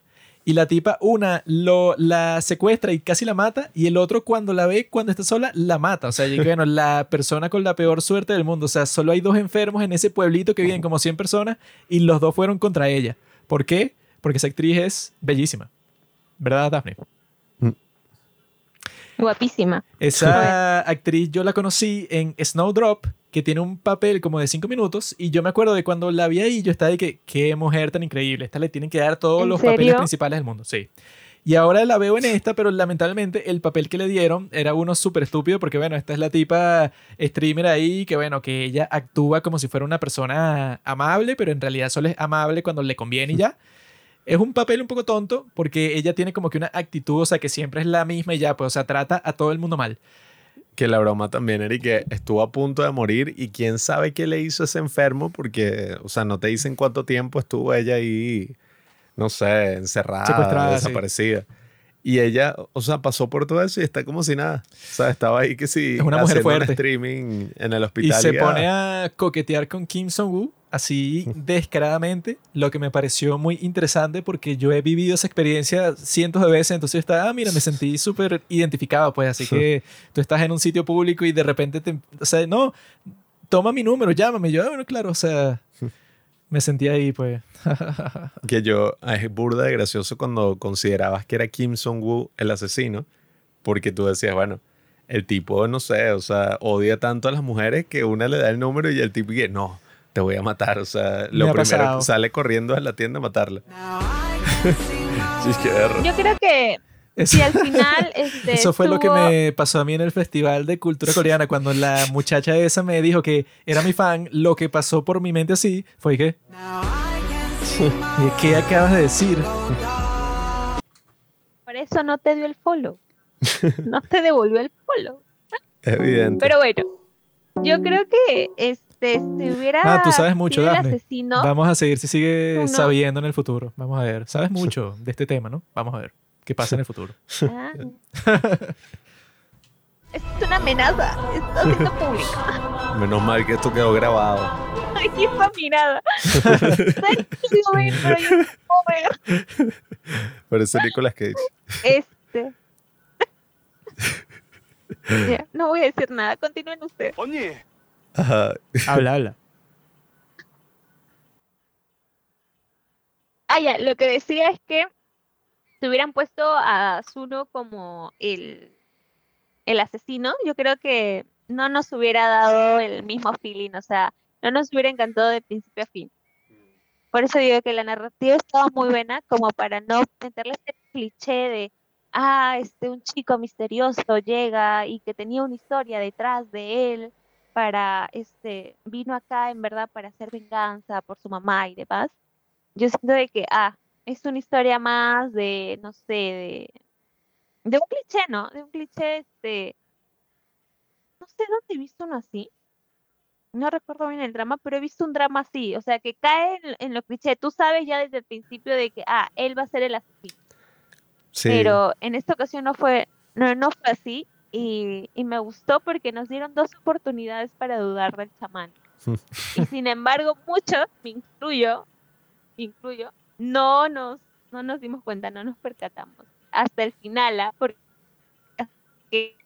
uno este, salió corriendo detrás de Jebun en esa noche. Con el cuchillo. Yo dije, no, la va a matar. La va a Sí. matar, la va a matar, no, ¿cómo es?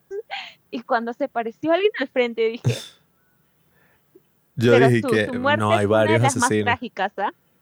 Sí, bueno, es que la Ah, historia también. de Kim So-woo es que sí, la peor suerte del mundo, porque era un niño que la mamá estaba luchando porque le estafaron, Muy trágico. la mamá desapareció, el chamo, bueno, o sea, vivió su vida miserable esperando identificar en algún momento el cuerpo de la madre. Después, ajá, o sea, medio tuvo éxito en la universidad con su broma de carpintería, se fue de ahí y se fue a un pueblo donde, bueno, ni siquiera es que era novio de la doctora, nada, sino que todo lo que hacía era el detective sospechar de él hasta el punto de que, bueno, nada, o sea, lo mataron y, y ya, o sea, fue como que, bueno, X lo interrogaron como cinco veces y a mí me dio mucha risa también porque evidentemente, como te lo señalaban tanto, uno decía, bueno, si él de verdad fuera el asesino, sería algo muy decepcionante. Pero al mismo tiempo, coño, también actuaba demasiado sospechoso. O sea, era como que, maldito, si tú quieres que la doctora, no sé, o sea, o que la audiencia crea que tú no eres el asesino, no corras detrás de ella con un cuchillo y que, ah, un cuchillo ensangrentado. No, bueno, en esa parte es muy chistoso porque yo lo que pensé luego y que, ah, mira, él, cuando ya te explican todo, es que él le iba a contar eso a Bong Joon, pero llegó ella con el señor Park, que es un sucio porque ahí es cuando lo vio a los ojos y ya sabía todo su plan. Y luego él hace la excusa para sacarlo él de ahí, pero el señor Park le dice que, mira, yo la voy a matar a ella porque tú la trajiste aquí, o sea, la amenaza directamente. Y cuando pasa eso, el tipo sale corriendo para su taller de nuevo, busca el cuchillo, pero se da cuenta que ella ya no está ahí. Y yo estaba pensando, bueno, si, si tú lo que querías era que se supiera quién era el asesino, que ya tú tenías toda la confirmación, cuando le estás persiguiendo a ella, que ella obviamente piensa que fuiste tú, tienes que gritarle y que mira, es el señor Park, el señor Park mató, el chamán con el que tú viniste es él, él mató a todos y tengo todas las pruebas. Así, o sea, se lo gritas desde lejos para que pase lo que pase, ella va a estar clara y que, ah, mira, él me dijo, o sea, si lo, si lo matan después, él me dio la pista y que, mira, es el señor Park, yo tengo las pruebas, busca tal cosa, ponte. Pero el tipo silenciosamente la persiguió con el cuchillo ensangrentado en la mano y obviamente que la doctora Bong va a pensar, y bueno, si este tipo me está persiguiendo así como un psicópata, supongo que fue él. No, de hecho sí. De hecho sí. eh, y precisamente una de las, de las muertes más dolorosas de los K-dramas, o sea, de los asesinatos, en primer lugar está, eh, por más caótica que fue, bueno, para mí, eh, el, el drama, pero no pudieron matar así a en Snowdrop a Jung Hain.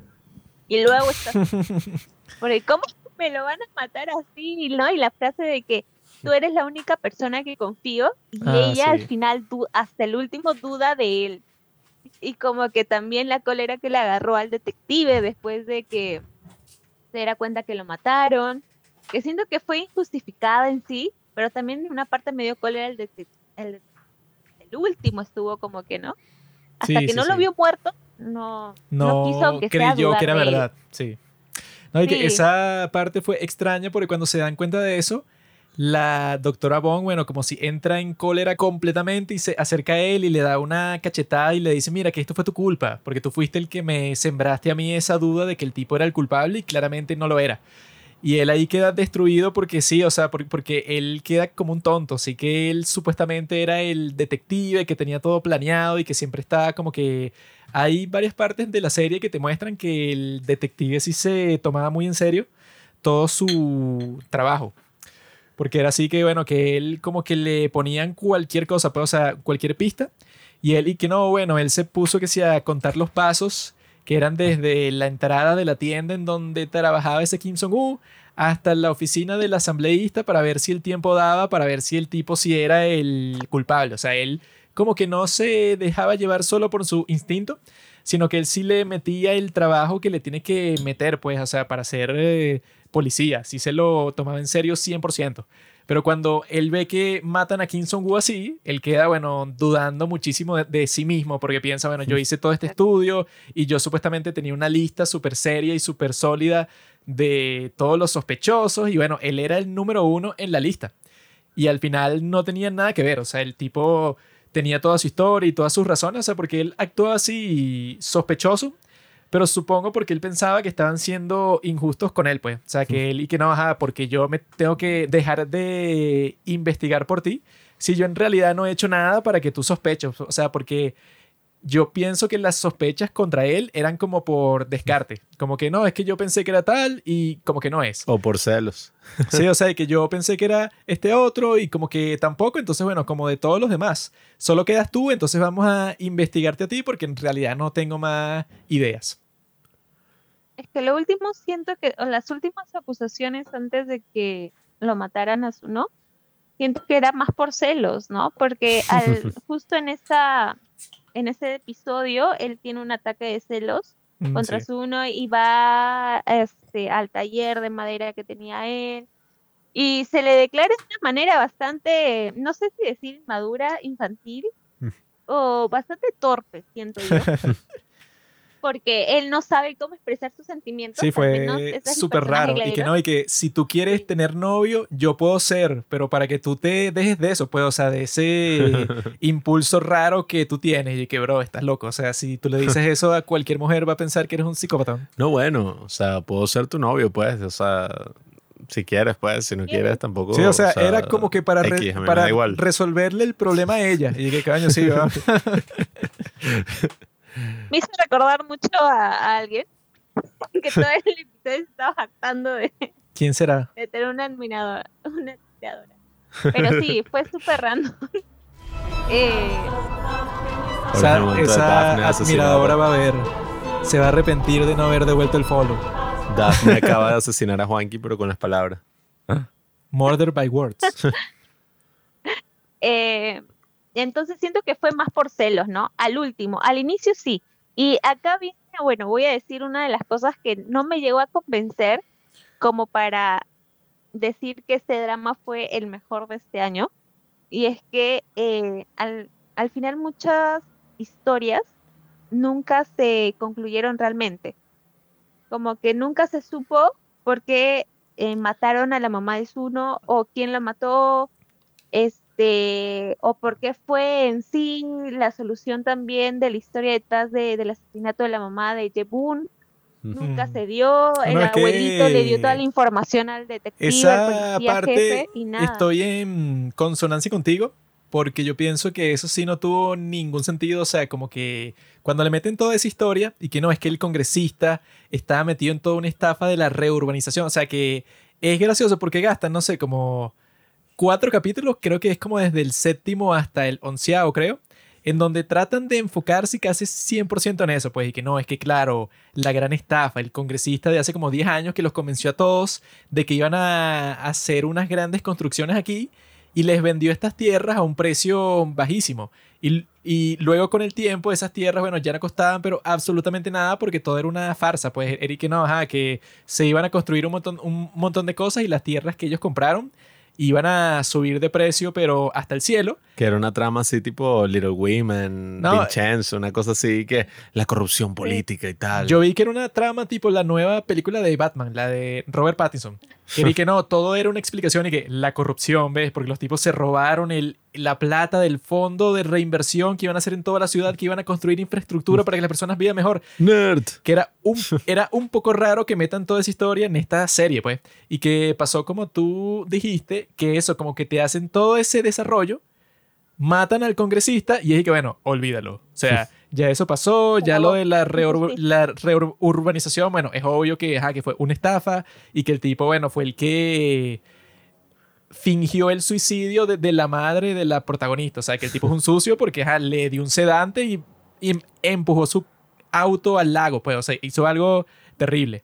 Pero claro, cuando a él lo matan y se muere el abuelo en el proceso, cuando se termina eso, nadie lo vuelve a mencionar más nunca. Sí, como Y que eso se fue- abrió una investigación, dicen en un artículo, pero eso fueron como 10 segundos y que No, o sea, se va a yo, investigar al asambleísta tal. yo lo que pensé fue que, bueno, o sea, eso quizá no entraba muy bien en esta serie porque si, porque si tú ves como de cuáles eran las tramas secundarias en los primeros capítulos, eran unas cosas como que súper leves, así que no, es que hay un campesino que le tiene envidia a otro. Entonces el tipo fue para su huerto y envenenó sus cosechas, o sea, les puso unos químicos ahí para que el tipo no pueda venderlas. Y luego encontraron esos químicos escondidos ahí, o sea, que si los potes, pues, en donde estaban los químicos, los encontraron enterrados en un sitio. O sea, ese era el tipo de historia que te estaba mostrando en ese pueblo en donde no pasa nada para burlarse de ese hecho, pues, o sea, que la policía se encarga de puras cosas que a nadie le importa. La otra historia era el tipo que se robaba la ropa interior de las mujeres. O sea, eran como que puras historias tontas así. Y luego, Eric, no, en realidad el asambleísta mató a la mamá de esta y mató a la mamá del otro y pudo haber matado a más personas. O sea, era como que algo que no cuadraba mucho porque ya tú tenías la historia del asesinato, pues, o sea, eso ya existía. Sí, que esas Pero dos le subtramas. quisieron bueno. poner otra trama por encima y que no, la trama de que los políticos también al mismo tiempo. Yo la vi un poco de más porque gastaron demasiado tiempo en eso y como tú dijiste, como que la cortaron abruptamente. Y bueno, ya se resolvió porque lo mataron, el fin. Y bueno, qué chimbo. No, y la otra trama del policía que también tenía este pasado, que esa yo creo que le hicieron mejor. O sea, probablemente, a ver, sí tuvo como cierta conclusión hacia el final porque vuelven a aparecer así el tipo que eh, lo terminó desterrando hacia Mujin y que terminó mandando matar a su amigo eh, o que su amigo lo matara a él, termina apareciendo al final, pues, y tiene como su cierre. Porque esa era como la otra subtrama con el policía. No, todo lo que tú pasaste ya en Seúl y toda esta cosa. Que bueno, fue gracioso que eso, el tipo tiene el poder de eh, golpear a 20 tipos, combates y ganarles a todos y someterlos completicos. esa pues, o sea, parte fue chistosa. Sí. Que era él con Bong Joon y eran eso así, como 20 tipos combates y supongo que cuchillos y todo, pero los tipos son fuertes, los tipos los sometieron. Sí, que bueno. Pero esa es la cosa. O sea, yo creo que esa trama sí la hicieron mejor. Mientras que el tema de lo político, o sea, lo solucionaron en 30 segundos. O sea, con el tema de que, ajá, ok, mataron al político, todo esto. Y bueno, se van a abrir investigaciones que, que tú en verdad quieres contar esto. Le pregunta el tipo a Joon y yo, bueno, tengo que pensarlo. Corte a un noticiero donde están diciendo, sí, eh, se está investigando al asambleísta Ay, que Cha porque hubo corrupción. Si tú quieres meter una nueva historia en tu serie, entonces tú te pones a calcular el tiempo que te tardaría para tú explicar eso a la audiencia. Y en el caso de esto, bueno, es larguísimo porque te ponen que no, es que lo que pasa es que había otro congresista y el nuevo congresista de este, Chachumán, era su asistente. Y el tipo estaba metido en esa trama y claro, era para convencer a estas personas que gastaron esta plata aquí para prometerles que en el futuro luego no esa, era malo. esas tierras se iban a revalorizar, pero eso todo era una mentira. Y luego el tipo les compró esas tierras por nada de dinero y ahora él tiene, es dueño de todas esas tierras. Y dije, mi bro, esa es una historia larguísima y los tipos pasaron eso, pues, o sea, como que explicándote los detalles como por cuatro capítulos y ya yo al final me sabía toda esa trama de memoria. Y como no importó tanto, o sea, porque yo pensé que, bueno, claro, si te lo están poniendo así, debe ser porque el asesino es el congresista o alguien que tenga que ver con él. Pero como el asesino no, no tenía nada que ver con eso, yo estaba, bueno, entonces, ¿para qué gastaste tanto tiempo si al final era como que otra historia secundaria, como todas las demás, pero un poquito más seria y que te iba a tardar, no sé, como 10 veces el tiempo que te tardó explicar esa del tipo que se robaba la ropa in- interior? Yo prefiero mucho más ese tipo de historias así ya. que la, el drama era para este tipo de historias, ¿no? Como decías, eh, al tener un concepto de rural, lejos de la ciudad, eh, más de pueblo, ese tipo de, de problemas, digamos, más sociales que, que policiales o de asesinatos, investigación y demás, son los que literalmente lo, este, se viven, ¿no? Como el de la vaca, como el de, ¿no? Este, no sé, malogró mi cosecha y demás. Entonces, no sé qué tan malo haya sido meter o no meter ese tipo de historia, porque siento que de una y otra manera sí sumó a darle como que forma a la historia principal, a lo que estaban viviendo actualmente, eh, y darle pues, ¿no? El tema de los casos, pero si a mí me gustó que no se haya cerrado de una manera pues Sí. o sea, no me habían explicado. E- Eso es lo que más me fastidió, ¿no? Y, y- y la segunda cosa que no, que tampoco me cuadró bien, estoy agradecida con el director de que no me haya puesto a, a los protas ya casados y con hijos. ya justo y ya, estoy agradecida porque si no se hubiera visto muy feo de que, ah, como se murió eh, el crush de Jebun, ah, no me queda otra que aceptarle la salida al detective. Claro. Entonces, quedó. ya. Ajá, exacto. Se hubiera visto muy así. Bueno. Pero agradezco que no se haya visto así. y que, bueno, al final, como que ella se dé una oportunidad, ¿no? Pero el hecho de que también de la nada le brillen los ojos a ella a- por él, por el detective, me pareció como que demasiado, un poquito forzado. y el final, y los últimos segundos eh, del drama, de que se vuelven a encontrar de la celda para que le ayude a resolver otro nuevo caso, gracioso. totalmente desatinado. No, a mí me dio cringe. Sí, es que eso dije, era ¿cómo me raro. van a terminar el drama? Ellos dos corriendo, escapándose de, de una presa. No hay forma. Eso No. parecía como que una segunda temporada del primer capítulo y que tú ves ese primer capítulo y Sí. dices, nada, qué fastidio.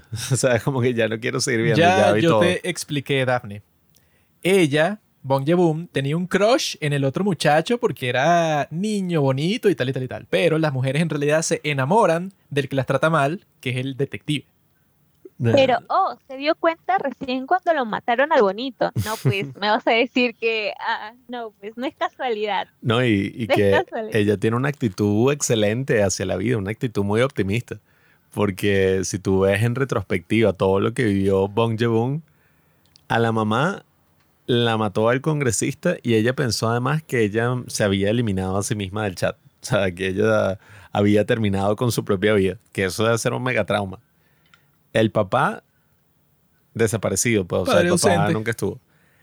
El abuelo era un hijo de puta, pues, o sea, porque, ajá, bueno, después lo redimieron de que el tipo en verdad sí le preocupaba a ella. No me convenció mucho. Sí, Y que no, bueno, resulta que tu abuelo era un súper maldito, pero que ni siquiera te dirigía la palabra nunca porque tenía Parkinson. Y yo estaba ahí, bueno, Sí. ¿qué tiene que ver el Parkinson de que todas las veces que tú me hablas a mí, yo te ignoro, pero como si tú fueras una piedra? O sea, tú no dijiste nada. Sí. Eso no tiene nada que ver con el Parkinson, viejito. Que luego es como que, ah, no, claro, él, digamos que para ocult- ocultar la enfermedad, como que no quería interactuar mucho con la gente para que no viera eso cuando él no podía controlar su cuerpo y tal. Ah, ok, yo entiendo eso ya para el final. Pero ahí te ponen un flashback de hace como 20 años cuando ella se le murió la mamá que ella tenía como, no sé, 15 años. Y te muestran ahí y el abuelo ya, ya la trataba así. Entonces yo estaba, bueno, no tienes excusa, bro. Tuvo esa relación con el abuelo que después desembocó en la muerte violenta de él. O sea, que eso ya de por sí es que sí lo más traumático, pues. O sea, que no es solamente que se te murió un familiar cercano, sino que lo mataron. Y el asesino sigue suelto y va por ti. Después, bueno, o sea, no sé cuántas personas vio morir, le pusieron una manta así anti-shock como 40 veces. Eh, la tipa No, fue ella testigo. fue la bueno. que descubrió todos los cuerpos. Sí, o sea, fue testigo de un pocotón de asesinatos. No, y que Le ella- matan a su amor, o sea, al tipo del cual estaba enamorada, y lo matan de la manera más así descarnada ella esa cuando... frente a ella, y por su culpa un poco. Cuando matan a la tipa esa estúpida, esa como del capítulo 9, creo. Esa que estaba así con la Ah, bueno, no. situación esa de que no, que tú tienes una deuda aquí y tal. La esclavitud Esa forzada es café. chistosa porque era y que no, es que Bong le dije que mira, yo tengo un mal presentimiento y tal. Entonces, ah, ok, se la llevó como que para la entrega que iba a hacer. Y se paró en un parado ahí y dejó a Bong Joon tirada. Porque era como, no, bueno, jódete. Y cuando hizo eso, ella quedó sola con el asesino y casi la mata ahí. Y yo estaba, bueno, qué estúpida. Ese es el asesinato más tonto de todos porque la tipa se puso en la posición, ella sola, en un parado en donde, no sé ni en dónde, quedó sola contra el tipo. Que cuando pasó eso, y que agarra, estúpida, que- y que rescata. Te lo mereces porque dejaste a la otra ahí sola sin razón. O sea, ¿qué fue eso? Pero es raro porque cuando pasó eso, yo me, no sé, o sea, como que no comprendí muy bien la cosa. Porque ella y que no, es que yo la dejé escondida en un sitio ahí, detrás de unos arbustos, detrás de un árbol y tal. Entonces yo me voy a ir a buscar ayuda. ¿Cómo? Y ahí como que le dieron la justificación de que, ah, entonces los detectives comenzaron a decir, no, entonces el asesino tiene que ser del pueblo, conoce Sí. el pueblo. Y no, y que... Y por ahí dijeron, uno no. No, y que tiene que ser psíquico porque entonces nadie pudo haber encontrado ese sitio de escondite. Entonces ella pasó una cosa rara, que es como que ella eh, fue a buscar a cualquier persona, pero ella tenía en la mente que podía ser cualquiera del pueblo. Entonces cuando salen estos tipos del pueblo que iban en autobús, no sé para, para dónde, se la encuentran a ella y ella no les cuenta nada porque piensa que cualquiera de ellos puede ser y efectivamente era el primero que se encontró, pues el señor Park.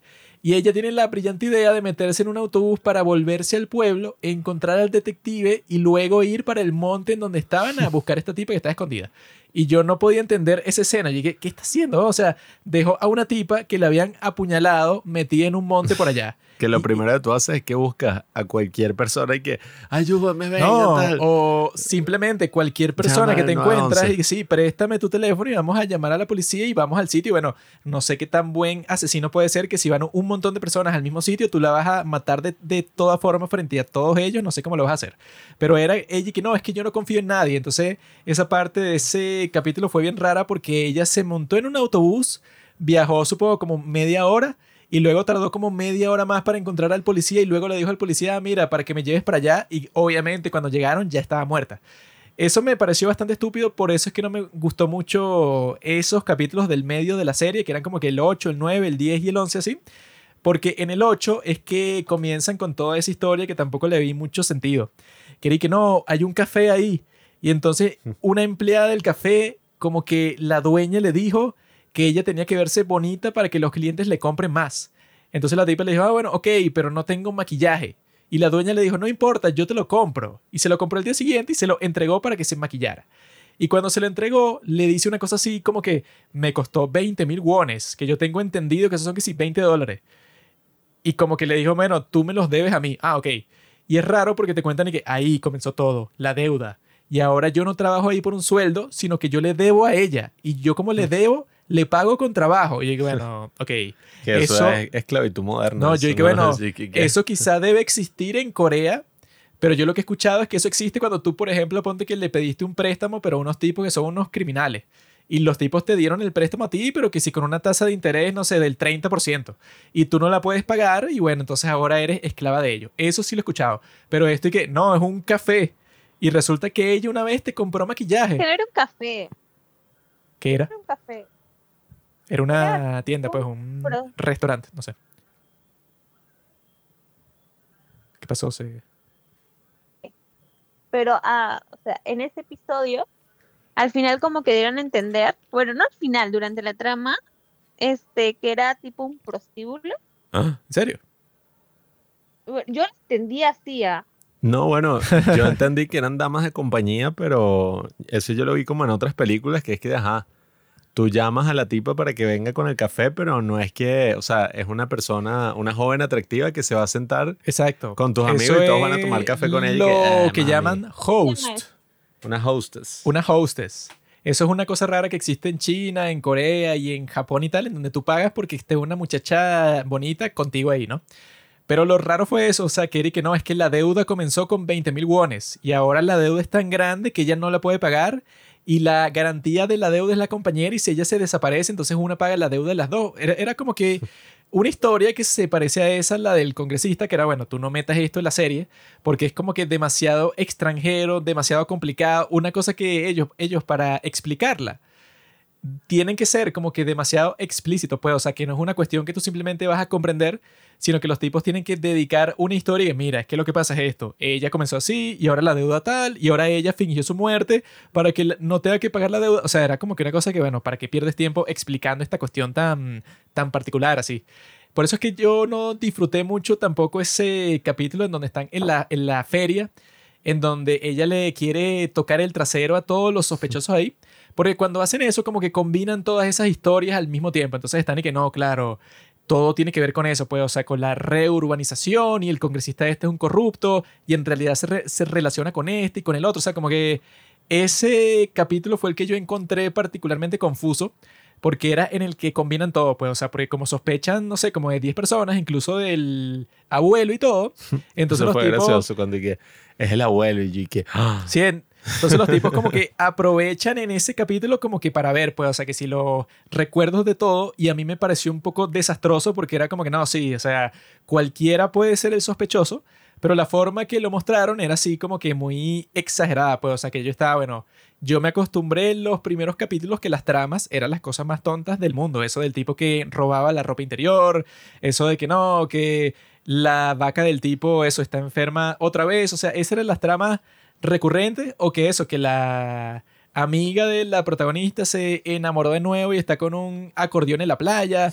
o que el árabe como que se robó una Sí. cosa y en realidad no se la robó, pero Kim Jong-un por alguna razón también habla árabe. O sea, eran como que puras historias así, digamos, ligeras.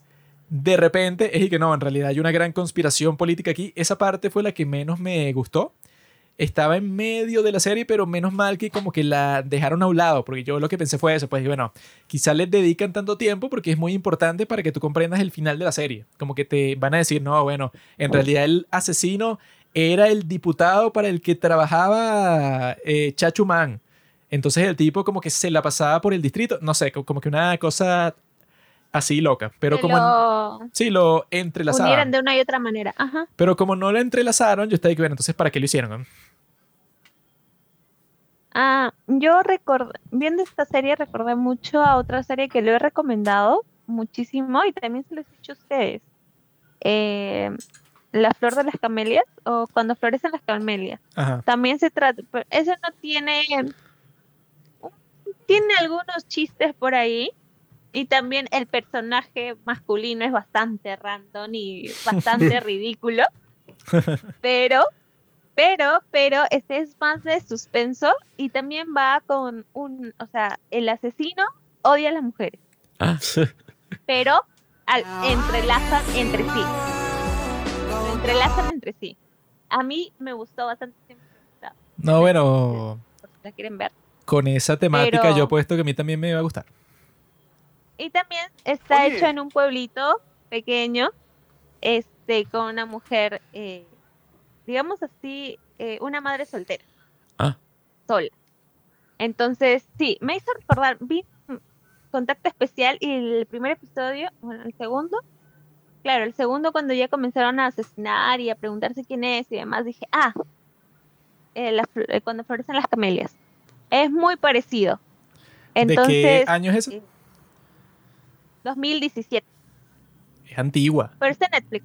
Está en Netflix. Ah, Sí, sí, o Sí, sea, está yo lo he visto y que When Camelia's Bloom, que la ponen ahí en los K-drama recomendados, pero se nota que esta serie agarra todas esas influencias de otros K-dramas, de la comedia. Bueno, la gran parodia que yo me moría de la risa, ¿no? Lo de 55-51 y todas estas otras cosas y, y eso también está como cool, pues, o sea, porque si te gustan los K-dramas en general, lo más probable es que ya tú conoces todas estas parodias y te va a dar muchísima más risa que alguien que no ha visto 25-21. Oh, A mí las partes que me dieron más risa fueron toda la cuestión en donde se burlan de cómo hablan las personas del pueblo. Ah, sí.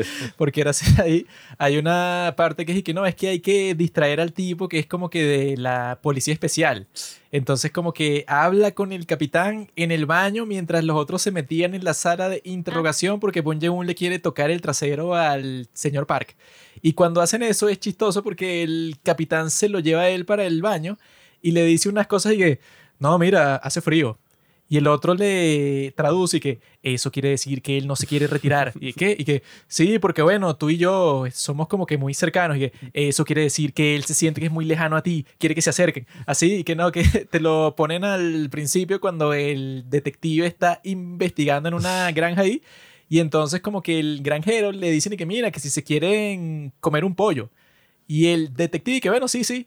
Y el otro después le dice, que es el que le traduce, y que tú no podías decir que sí, idiota. Él te preguntó eso, pero en realidad lo que te quería decir es que te fueras. Y le ¿qué? Entonces luego cuando se lo van a comer, es y que, no, mira, que, que a mí no me gustan los muslos. Y entonces el detective que, ah, pero a mí sí me gustan, me los como. Y el otro le traduce que, mira, idiota, él dijo que no le gustan los muslos, para que tú dijeras, ah, ok, yo, yo te los dejo a ti. O sea, todo es un lenguaje en clave raro, pero hasta el punto que es una cosa que sin sentido y que, no, él como que, no sé, te dio las gracias por algo, pero él al darte las gracias te está diciendo que eres un estúpido y que te tienes que ir lo más rápido posible. Así que era, bueno, que los tipos querían comunicar exactamente lo opuesto que estaban diciendo y que pasa como 10 veces en la serie. Y cada vez que pasaba yo me moría de la risa porque eso, como que a propósito lo exageraban hasta el punto que no tenía ningún sentido y era súper gracioso. Una de las cosas más graciosas para mí es la interacción de Oki. la mejor amiga nunca falla en los K-dramas. La mejor amiga random, eh, completamente, con una personalidad completamente diferente a la protagonista, súper extrovertida y demás. Pero a mí lo que me causaba risa era la, su escuadrón, su pandilla que tenía. Ahí es donde viene el famoso Uni, pues, ¿no? Que, que durante el episodio. Este, Oki tenía ahí su... No llegué a entender bien si eran sus amigas de colegio, que creo que no, precisamente eran las rivales mm. eh, de las pandillas, y como que se habían dado cuenta que Oki, pues, ¿no? Era la que él mandaba, entonces, nada, ella llamaba todas venían, sea cual sea que estaban haciendo. como que la eh, venía con su pintando. Cuando al final llegan todas, pero en moto. Y que no, nosotros las protegemos. sí. Sí, que llegó la, y la caballería allí, que ajá, o sea, uno viendo esto y que, bueno, unos mafiosos que llegaron, tal. Y todas las tipas que, bueno, ahí la policía, pues los del cuartel general, unos inútiles, o sea, no tenían jurisdicción, no podían hacer un carajo. No, y aparte cuando este también eh, no quiere salir de su casa y hay un montón de periodistas ah, afuera, ella se pone ahí con su bate y como que nadie va a preguntar nada, nadie se va a mover de acá. Sí, eso me, me pareció, me encantó, me encantó. Y también eso hace que sea una de las amistades emblemáticas en los que hay dramas, ¿no? Como tenemos con Teris, dupla, como la de Bismarck Proposa y demás. Sí, no, o sea, a mí sí me pareció un drama bien completo porque uno sabe que es un buen drama cuando ves a los personajes y te das cuenta de que son personajes súper variados y de que cada personaje, incluso por lo más ridículo que sea, tuvo su momento y tuvo su subtrama. Que tú puedes verlo en todos, o sea, o era una historia de amor o era un pasado eh, culposo, que lo tenía ahí como en el caso del detective, totalmente atormentado.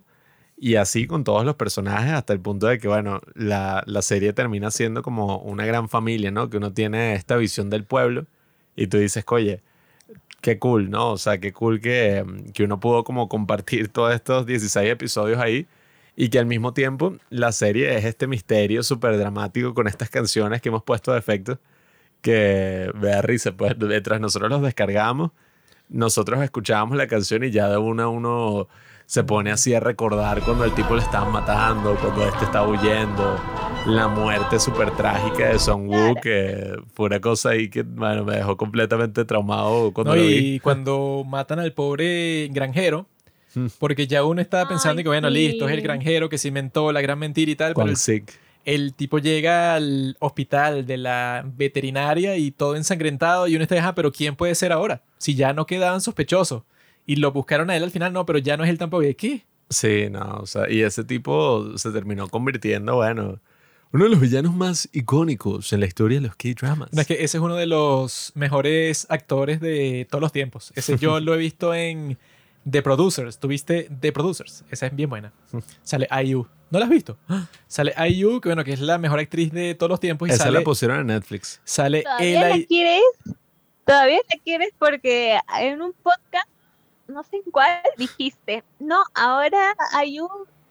No quiero saber nada de ella, me olvidé de ella, ahora solamente tengo ojos para Nijin. Claro, pero eso era con Y respecto... grabado debe estar por ahí. Eso era con respecto a nuestra vida amorosa, pero esto me refiero es a sus técnicas de actriz. En eso sigue siendo buena. Como mujer sí la desprecio, pues, o sea, pero como actriz sigue siendo bastante buena. Y en esa serie sale este tipo, el que hace del señor Park, que bueno, que él en la vida real como actor, también su apellido es Park, no sé su nombre, pero es Park. Y yo siempre que he visto a este tipo, que también lo vi en esta serie que se llama Law School, que no sé, si- que no sé si la viste, que el tipo es como que un fiscal. Claro. En Sí. esa es chévere porque el tipo tiene un rostro que es demasiado particular, así, o sea, que yo siempre que lo he visto es el, un rostro que yo lo veo perfecto para un actor, porque es así que el tipo tiene, no sé, como 300.000 expresiones distintas y yo creo que eso se ve muy claro en este drama. Porque lo ponen a él desde el principio, bueno, desde el primer capítulo. El tipo eso, pues el chamán del pueblo, pero que todo el mundo asume que está loco, pues, o sea, que él dice que lo poseía el espíritu del general MacArthur, que fue el general, por cierto, que liberó la península coreana durante la guerra de Corea, si no sabían, bueno, ya, ya lo saben, Douglas MacArthur. Y entonces el tipo, como que nadie se lo tomaba en serio nunca, pero bueno, este es el más pendejo, pues, o sea, es un chamán, pero que es tan malo siendo chamán que es pobre, pues, o sea, el tipo nadie le paga nunca, o sea, que normalmente los chamanes que te ponen en las series coreanas, siempre es que hay como que un grupo de viejas y que no, hay un chamán que es buenísimo, que me dice el futuro y tal, y se lo recomienda a todas sus amigas, y todas van y bueno, y le pagan, no sé, 300 dólares por una hora a ese chamán y el tipo o la tipa siempre tiene plata. Que por cierto, para las personas que no están muy familiarizadas con Asia, cuando aparecen las esvásticas así en la puerta del chamán, me da risa. Yo Eso es completamente normal, bro. Dije, ¿qué es esto? o Sí, o sea, tiene, tiene como cinco esvásticas en la puerta de su templo como si no fuera nada. Y que no, bueno, eso es normal. Eso es un símbolo de otra cosa y no recuerdo, no recuerdo de qué es que era, pero en India lo utilizan mucho, en otros lugares de Asia. Hay que también. eso, pues, o sea, él desde el principio es gracioso porque, claro, cuando Bong Joon se está preguntando qué es lo que le está pasando, porque no se cree este poder nuevo que tiene, ella va con el chamán y el chamán le dice que no, tú tienes que hacer el ritual de chamán que yo hago y cuesta 500 dólares, dame acá. Y hacen un ritual muy estúpido así en donde él como que iba a poner los pies en unas navajas, pero Ah, que sí. había un chiste que eran las navajas más filosas del mundo porque a él le cae una gota de sudor y la gota de sudor se corta en dos contra la navaja. Y él que no, párate ahí para que tú no sé, para que pruebes que eres un chamán. Y él se trata de parar y bueno, y se pone a llorar porque se corta el pie. Y entonces es fino porque luego, o sea, hay como que un gran contraste con ese primer momento que te lo presentan como en el, bueno, el tipo más pendejo del mundo. Luego cuando está esa escena que me pareció completamente excelente, esa que creo que es del capítulo 15, en donde se descubre que el asesino es el señor Park. Y que es fino porque eso fue cuando el detective le dice a Bong Joon que mira, ya yo descubrí la cuestión esa de la laguna. Resulta que eso es porque el tipo se pone unos lentes oscuros. Y por eso es que el tipo cuando mataron a tu abuelo, tu abuelo entró, prendió la luz y claro, el interruptor de la luz estaba ensangrentado porque el tipo la fue a apagar, porque el tipo, bueno, eso le dañaba el plan. Y entonces, cuando él le dice eso a Bong Joon, que está molesta con él por la muerte de Kim Jong-un, ella le dice, ah, pero eso qué diferencia tiene, o sea, eso no cambia nada, no sabemos quién es el asesino y es por tu culpa y tal, esto no importa.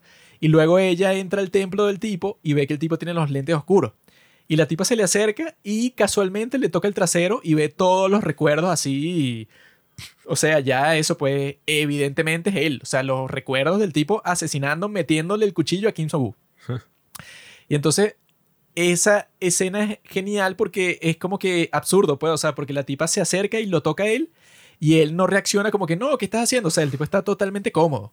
Y le, y le pone una expresión así como que, ah, mira, ¿y qué, ¿y qué pensabas? ¿Tú no sabías esto? Claro que soy yo. Y está todo maquillado así que da miedo. Sí, se pues, está así. maquillando para el ritual y le pone unas caras hacia ella como que, bueno, ya el tipo se puso malo, que es que tú sabes que, bueno, que ya eso siempre pasa al final, pues, o sea, Se de una película o una serie de misterio, que siempre cuando consiguen al tipo que es, el tipo pone una expresión así súper malvada y que, ah, te tardaste mucho tiempo en darte cuenta. y entonces el tipo le cuenta a ella que, no, bueno, claro que soy yo. Y, ajá, yo no te voy a matar, te voy a dejar vivir porque maté a tu abuelo sin querer. Entonces, vete de aquí, pero sabes, no digas nada.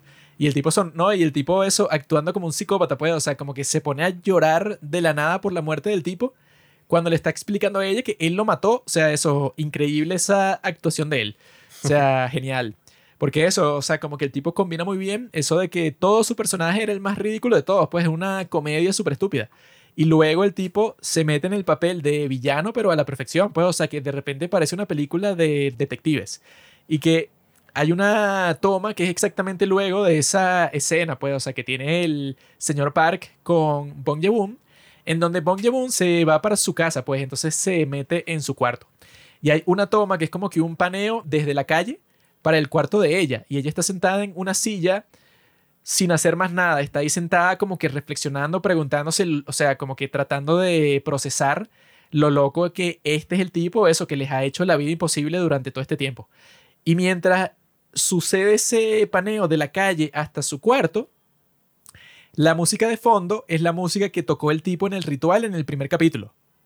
Y no hay más nada, pues, o sea, es un momento súper cinematográfico que te está mostrando, bueno, o sea, no te tienen que decir nada, pues, o sea, es algo totalmente cinematográfico en donde ella está sentada ahí y tú, claro, sabes exactamente qué es lo que ella está pensando. Cuando te ponen la música de fondo, tú estás pensando, claro, esta tipa ni siquiera puede procesar el hecho de que este tipo que ella pensaba que era un personaje estúpido, pues un tipo secundario, gracioso y ya, no, este es el tipo el más malvado de todo el pueblo. Ella está como que, bueno, yo lo que me imagino es que ella en ese momento estaba pensando, estaba recriminándose a sí misma como, bueno, soy la tipa más estúpida del mundo, porque yo incluso le toqué el trasero en el pasado y soy muy cercana a él y no me di cuenta que el tipo es un psicópata. Y es muy genial cuando luego el tipo lo están interrogando, pues, o sea, cuando ya lo metieron preso y todo. Y llega un momento en donde él dice que no, es que él solo quiere conversar con el detective, pues, o sea, con el, digamos, el coprotagonista. Y cuando él llega a la sala de interrogación, es fino porque, claro, como el tipo tiene ese poder, bueno, que es el mejor poder de todos los tiempos, que solamente con verte a los ojos ya sabe todo sobre ti. Cuando pasa eso, el detective le pregunta al señor Park, ah, pero cuéntame por qué hiciste lo que hiciste, porque no entiendo. Y el tipo le comienza a contar una cosa que el detective dijo como hace cinco capítulos que podía ser el motivo del asesino. Que era como que no, este tipo seguro le importa mucho la lealtad. Entonces él se puso a matar a personas que habían traicionado a alguien, porque ese era como que su propósito. El señor Park le comienza a contar eso a él, que obviamente no es verdad, pero lo estaba convenciendo, pues, o sea, lo estaba manipulando porque él sabe que él tenía esa teoría porque al verlo a los ojos vio su pasado y él sabía que si le comunicaba eso, bueno, era como que una forma de burlarse de él porque sabía que él tenía esa idea antes. O sea, es una cosa brillante porque el tipo, bueno, usaba su poder de la mejor manera para manipular a todo el mundo y es chévere cuando luego sí le explica, pues cuando ya le confiesa por qué lo hacía y es genial porque es una razón toda enferma, pues y que no, es que a él, no sé, le encantaba, pues, o sea, como que disfrutaba muchísimo presenciar el último recuerdo de una persona que él está matando, o sea, como que ver a los ojos de esta persona que él está matando, o sea, como Sí, que lo más enfermo del mundo. El tipo se convirtió en un psicópata total. Y que era imposible, pues, o sea, que eso es muy, muy cool, que bueno, que eso siempre lo ves cuando son historias reales de asesinatos, cuando tú tratas de buscar el asesino, siempre cuando tarda mucho tiempo, pues, o sea, cuando es una persona muy difícil de descubrir, suele ser porque el maldito simplemente mata a las personas al azar, como que tiene una razón psicopática rara ahí, tú, no sabes cuál es, pero a, a ti te parece un azar, entonces es casi imposible ubicarlo porque no puedes explicar las cosas que, que está haciendo. Y claro, este era uno de esos casos, porque cuando el tipo te explica por qué hacía lo que hacía, tú piensas y que no, bueno, nadie se pudo haber imaginado que esa era la razón, entonces nadie nunca lo iba a conectar, que era porque él disfrutaba eso, como que no sé, le satisfacía muchísimo ver el último recuerdo de la persona que está matando, o sea, eso pues como que un placer súper sádico, es genial como lo ponen de motivo, pues, o sea, no tratan de, no sé, de inventarse como que algo más complejo o algo que tenga que ver con otra historia de la serie ni nada, sino que te explican algo más simple, pues, y que no, es que el, tipo simplemente, bueno, es un súper sádico y ese poder que por el azar le tocó a él es la razón por la que se convirtió en un súper sádico. Sinceramente, no me gustó. No me gusta el motivo por el cual él asesinaba. Eh, me pareció, si bien es cierto, sí hay psicópatas así en el mundo real, pero para el drama, para el drama siento que no. O sea, que matan por placer, digo, ¿no? Este, pero para el drama siento que no, no, no me gustó cómo terminó. Eh, y recordando, bueno, un poco lo que estabas diciendo, bueno, no recordando, cuando hablabas, recordé de que eh, él tenía un hijo.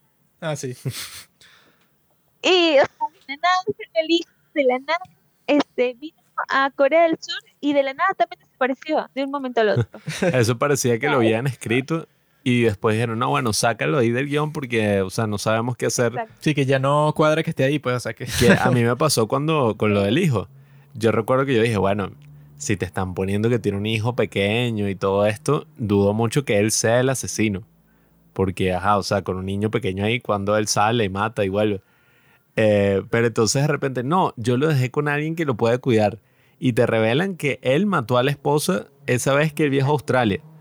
Entonces ahí es que yo quedé como más confundido que el carajo, pero yo dije, bueno, ajá, entonces él mató a la esposa y cuándo fue que se trajo al niño y qué fue de la vida del niño, o sea, el niño dónde terminó. O Quizá sea, el niño es cómplice.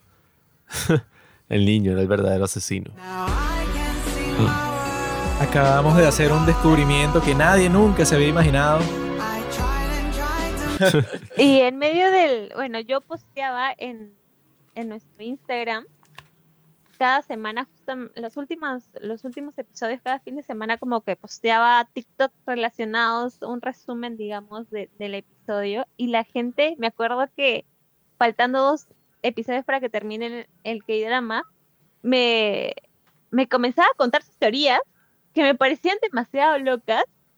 Una de ellas es que eh, al momento de, de la vaca, de, de toda esa repartición de dones, se podría decir, eh, la persona que estaba atrás era Zuno, pero que este estallido que hubo lo había, tiene su nombre esto, lo había separado en dos. Y que Zuno tenía su personaje Ah, bueno y su claro. personaje malo. Como Dr. Jekyll y Mr. Hyde. Entonces, eh, la persona que vimos eh, en, ese, en ese capítulo, en los últimos segundos, de eh, dos hombres con paraguas, era el Zuno, que aún no se Ah. revelaba, era el malo, y el que corría detrás de Jebun era el bueno, Ah. intentando salvarla. Esa Entonces, teoría está eh, bien creativa. mí- sí. Este, otras personas pens- eh, pensaban que era el, el hermano de Oki, que poco hemos hablado de él. Ajá. que tiene esas frases súper em, súper puntuales, pero graciosas y que suman. No, y que él no Este, quiso que la doctora le tocara el Ajá. trasero, como que la Trasero, evitó. Y sí. eso fue lo que me hizo sospechar a mí que, hmm, porque este tipo no. Claro, y además siempre el, el cliché es como que a la persona que menos le dan el foco, cámara, es este asesino. Entonces como que sí, la mayoría decía, el hermano de Oki, el hermano de Oki. Y después otra teoría loca era que este era era como que no eras uno el que estaba viendo de lejos, sino que era una un ente y que el ente estaba matando todo, La Sayona. ¿no? El ente. El El ente está buscando a alguien para poder, porque le habían robado su, su don, digamos que era No, ver. ya con eso se drogaron. Entonces, Era la vaca. entonces era como Y que no, era un viajero en el eso. tiempo. No, era eso, pues era el granjero, pero no el, el granjero de hoy, el granjero de 20 años en el futuro, que viajó en el tiempo para ver ese momento exactamente, para evitarlo, pero no pudo, llegó tarde. Bueno, es que si te pones a ver, la vaca también es sospechosa porque al principio Yo ella se pensé- yo dudé lleva. de la vaca. Ella se lleva a Yebun. ¿Para dónde se, le estaba la, llevando? Se la lleva así, casi la mata. Se le estaba llevando para su guarida. Y ella tenía como unos cuernos, pues, o sea, eso no era ningún cuchillo. O que la vaca se había convertido en humano. En ese Mm, como en Harry Potter. ¿no? No, era la, la vaca esta de Barnyard. Creo que se llamaba, ¿te acuerdas? Que era como una vaca, pero era como trans. Vacas vaqueras. Que era una vaca así que hablaba y era como esta serie así animada por Sí, sí, sí, sí. computadora. De Nickelodeon. Ajá. Probablemente algo así Ah, puede ser. Una vaca así como humanizada. antropomórfica. Ajá. No. o sea, se había convertido en una persona, ¿no? Ah, un hombre vaca. Seguro, estas fueron las conversaciones que tuvieron cuando estaban escribiendo la serie. Eh, ¿Quién es la vaca? No, es Bong Joon. No, es tal. ¿Qué? Que esta no está basada en el broma, ¿no? elenco, siento yo. Todo el elenco comenzó a discutir. Y ahí Jimmy estaba como que, la actriz estaba como que muda, ¿no? ¿Qué presión debe ser? Ah, yo no aguantaría el secreto, yo lo hubiera dicho a todos los actores. Sí, no, no. Oye, ¿sabes qué? Demasiada presión. En Corea, este, al principio, antes de que saliera la el K-drama de emisión, eh, fue bastante polémico, porque había hombres que se levantaron. Ah, sí, yo vi. Fue súper este, estúpido. Porque, Eh, porque generaba supuestamente el abuso contra el hombre, la violencia contra el hombre, ¿no? Al momento de tocar. Sí, yo vi No, esa controversia que, que no, que cuando salió el tráiler, ella le tocaba el trasero a un montón de hombres. Y salieron unos idiotas y que no, es que eso banaliza el abuso sexual contra el hombre. Y yo cuando escuché eso me puse a pensar así a un lado en mi mente y yo estaba, bueno, el abuso sexual contra el hombre, claro, es banal por el simple hecho de que la mayoría de las mujeres del mundo no te pueden hacer daño a ti. Entonces, si a ti te llega a pasar eso, es como que una excepción loca del destino. Mientras que a una mujer, si un tipo se le acerca y la comienza a tocar y tal, hay un peligro muy presente ahí. Entonces es obvio por el cual uno, la sociedad, no le presta mucha atención y el otro es súper grave, o sea, porque es completamente distinto. Aunque si hubiera sido gracioso el cambio de género, ¿no? O sea, de, de, de Sí, o sea, si que- fuera un hombre que le toque el trasero a las mujeres. si fuera Bong Joon que tuviera, o sea, fuera un hombre y tuviera ese poder, la hubiera tenido como que más complicada, pues, porque... No, ah, bueno, nunca hubiera usado ese poder, porque si tú haces eso, listo, vas preso. Pero, pero es una que- controversia eso le estúpida. dieron el- a- al granjero el don de la pierna. Exacto. Sí, si hubiera sido al revés, y el granjero No, lo pero hubiera tenido difícil. el mejor poder de todos, claro, es el del señor Park, porque en eso no tienes que hacer nada. No, Medio ves a la persona a los ojos y listo, sabes todo. Si yo tuviera ese poder, yo fuera eh, si el presidente del mundo, Uy, no, qué miedo. estuviera viendo a Daphne ahorita y diga, "Ah, ya sé exactamente qué fue lo que estuvo haciendo todo este tiempo. Podría manipularte completamente, fácilmente. De hecho, sí, ¿no? Qué miedo.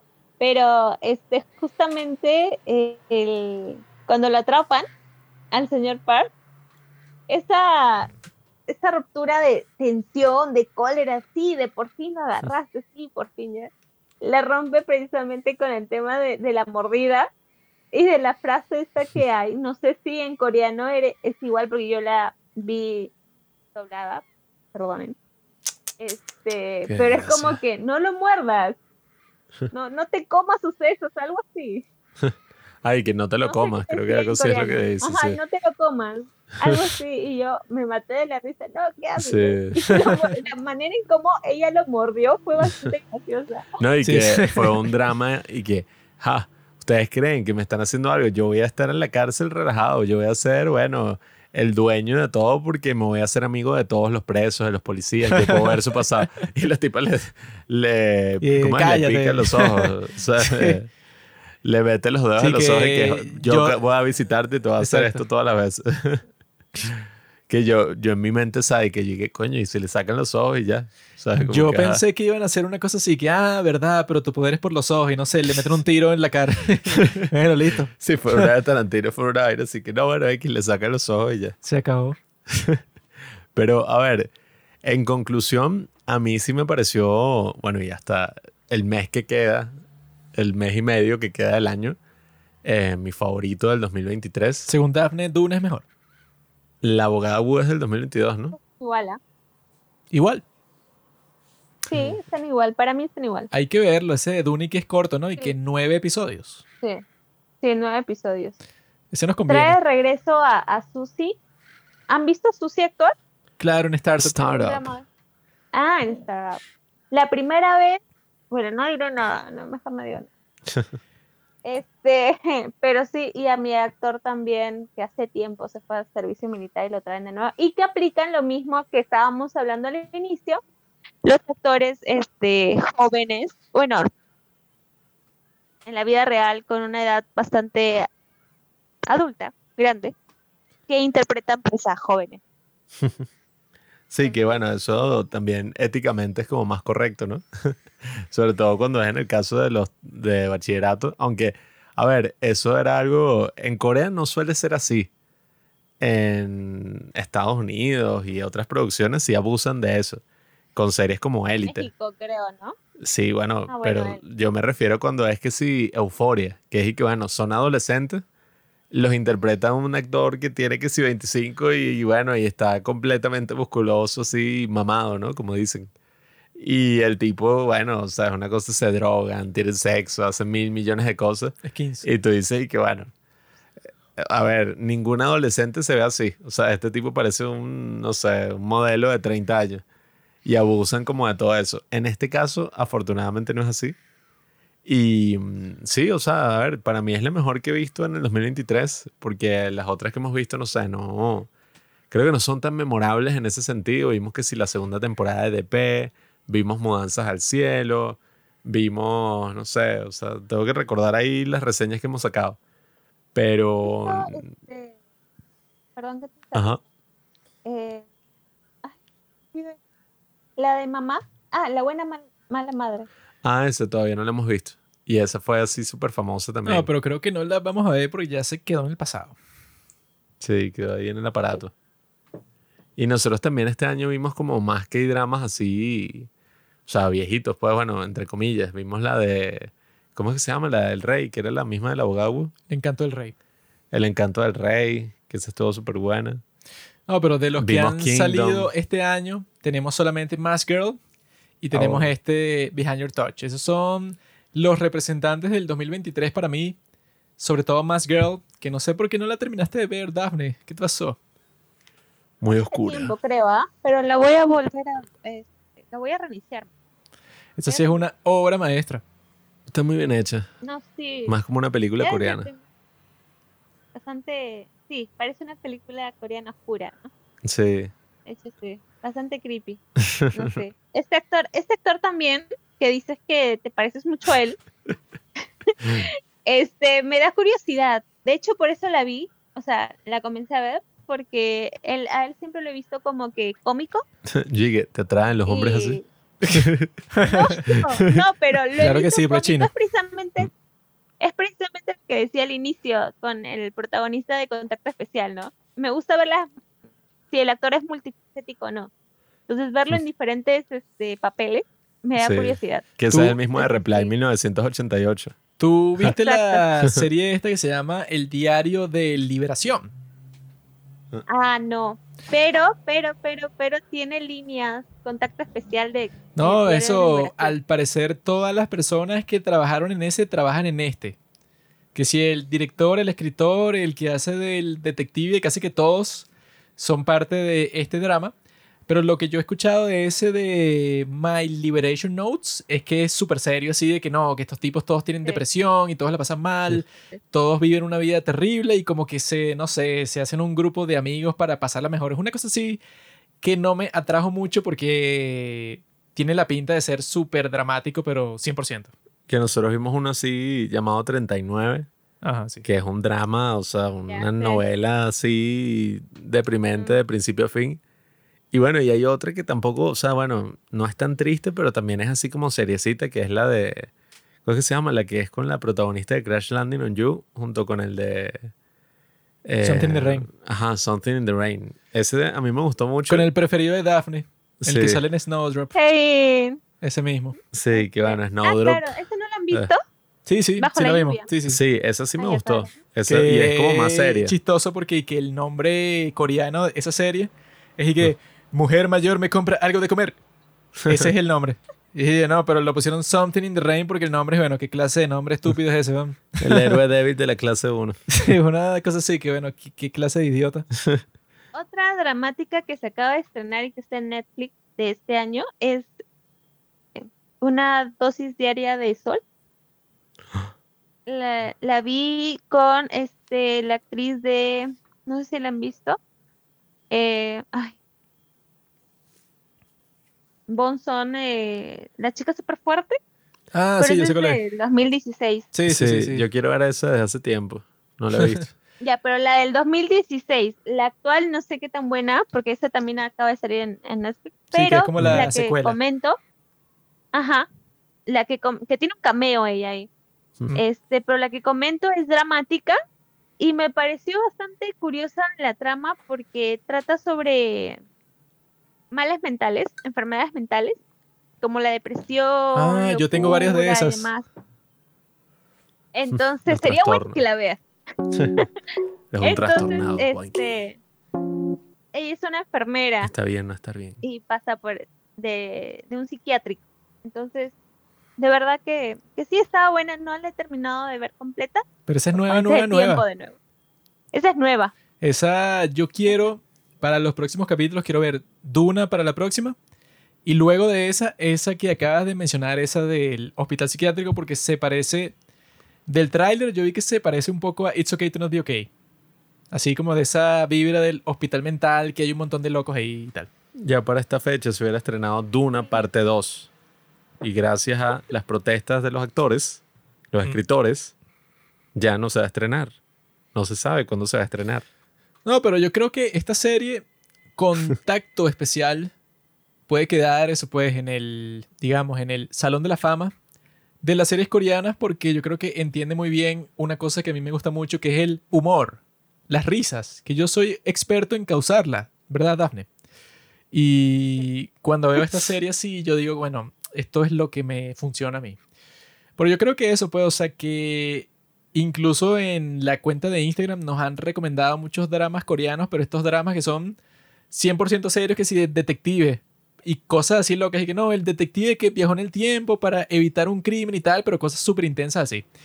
Y cuando nos recomiendan eso, yo pienso, bueno, ah, ok, está interesante, pero no me motiva mucho, pues, o sea, yo cuando pienso en dramas coreanos, pienso en una cosa exactamente así como Behind Your Touch. O sea, este drama sí funciona eso, pues, o sea, como un ejemplo que tú puedes dar como drama clásico.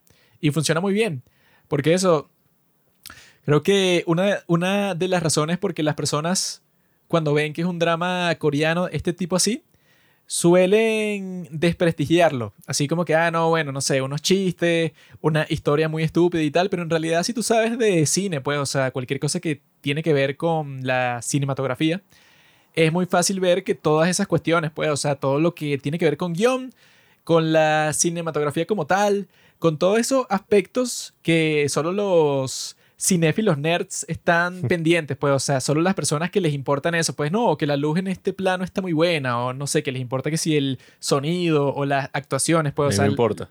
las partes así más técnicas, en estos dramas así, pues, o sea, que las personas cuando los ven de afuera piensan que en realidad es una, est- una estupidez, cuando te pones a ver de cerca todas esas cosas, pues, o sea, todo lo que puede hacer que una película sea efectiva técnicamente, todo está presente en un drama como Behind Your Touch.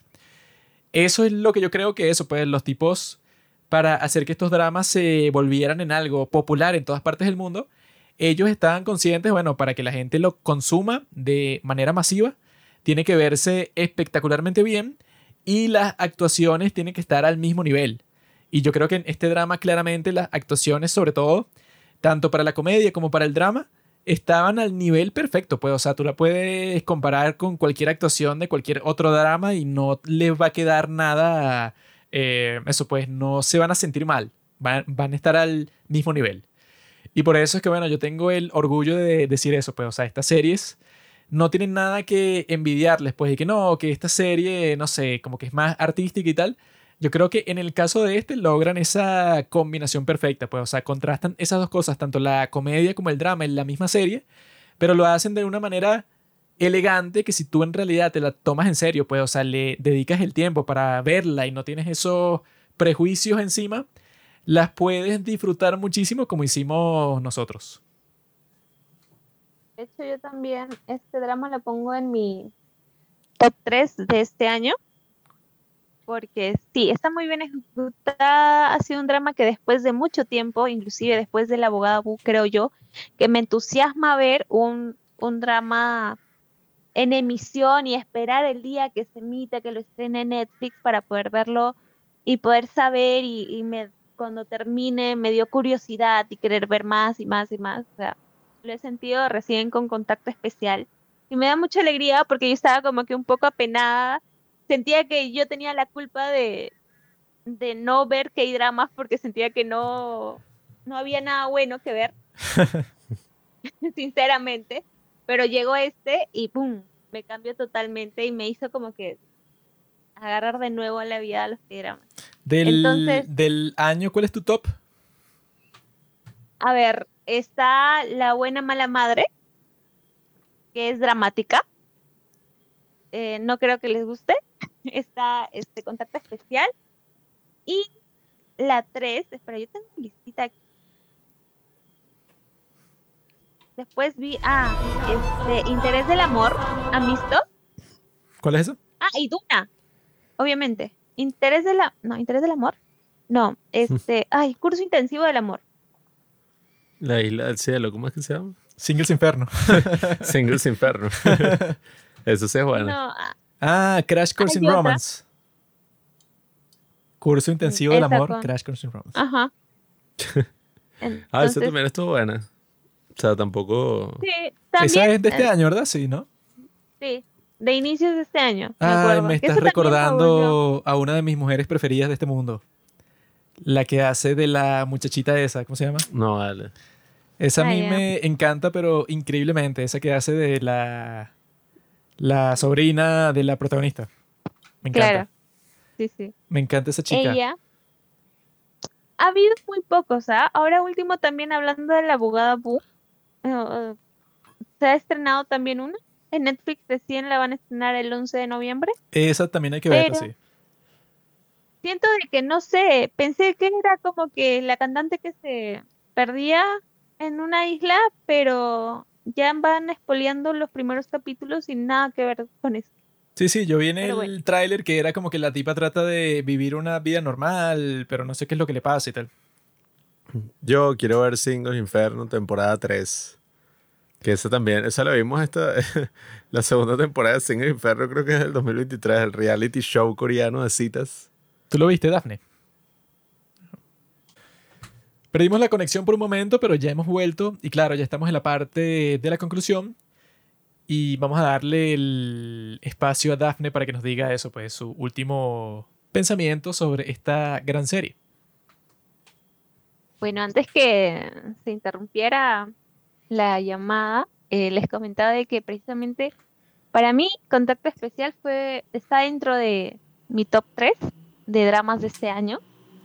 Tiene de todo un poco y eso es lo que me atrapó. Después de mucho tiempo, creo que después de la abogada U, eh, un drama me, me atrapa tanto de querer esperar, estar con la ansias, con la preocupación y sobre todo creo que fue también la suma de que fue género drama, comedia, suspenso, eh, también nostalgia, melancolía, tenía su toque de cada uno, hizo que me atrapara de inicio a fin.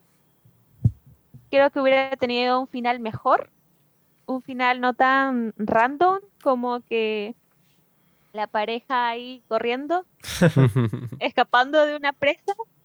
Eh, pero en general sí me gustó, me encantó. Si no lo han visto y que se han expoliado todo lo que hemos dicho en este podcast, pues vayan a verlo. Y hay muchos dramas también parecidos que están buenos. Vuelvo a, a recomendar mi Cuando las flores, las camelias florecen, que también está súper bueno y que es el mismo género, ¿no? Eh, y nada, sí, me gustó, los personajes son a uno, volver a actuar a Jimin en una faceta mucho más eh, cómica. Me gustó también porque siempre lo he visto con, con personajes mucho más tranquilos, más neutros, ¿no? En cambio, esta netamente cómica me gustó bastante y también a, a Minky, ¿no? Que al final los tres, digamos, protas, bueno, los dos protas y el, el chico secundario se hicieron muy amigos, ¿no? De, inclusive, pues, uno es en la vida real un idol, es, parte de la agrupación de EXO, y ha habido eh, conciertos donde Minky y Jimmy han ido a apoyarlo y han estado ahí tras bambalinas ahí apoyando en su concierto. Entonces se ha formado también entre actores en la vida real una relación bastante bonita. Así que nada, sí, a mí me encantó de inicio a fin. Me parece bien. ¿Y tú, muchachito? Sí, bueno, como ya dije, uno de los mejores dramas, sin duda alguna, de los mejores K-dramas del 2023. Y nada, eso extrañaba ese sentimiento de los K-dramas donde, bueno, no te tienes que tomar todo tan en serio. No todo es un show hasta el asesinato y el asesino en serie y el thriller policial. Pueden ser también una invitación a reírse y a tener como un momento de confort cuando, ajá, o sea, estás ahí viendo todas las cosas caóticas de las redes, después una serie, después una película. Esto es como para mí un momento así de relax, donde veo algo así súper divertido, me río, lloro con la historia del perrito, me sorprendo de quién es el asesino, em, tengo así el cringe cuando hay momentos así estúpidos, entonces, nada, yo recomiendo muchísimo los K-drama, amigos, yo no entiendo la gente que, bueno, los entiendo un poco, pero yo era así, que los juzga y está como que, no, qué idiota, eso es una novela, todo está mal hecho. Yo creo que si le das una oportunidad en serio, puedes conseguir como eso, pues, o sea, como una especie de confort, una cosa ahí relajante, fina. Y nada, bueno, sobre todo en este caso, muy, pero muy bien hecha. Yo lo que les digo es que eh, para el futuro planeamos conversar sobre esa de Duna, la de nueva de Susie. Y luego de esa, esa nueva serie de Netflix que sí se llama una cosa ahí que tiene que ver con sol. Y que nuestro lugar del sol, no sé, una cosa así que es sobre enfermedades mentales, de las cuales yo tengo muchas, entonces voy a tener muchas experiencias para compartir en ese capítulo en el futuro. Nos vemos en los próximos capítulos que vamos a estar sacando en Domingo de Drama, que bueno, nosotros nos tardamos un poco en ver las series, pero ya saben, estos son nuestros próximos proyectos para el futuro. Adiós amigos.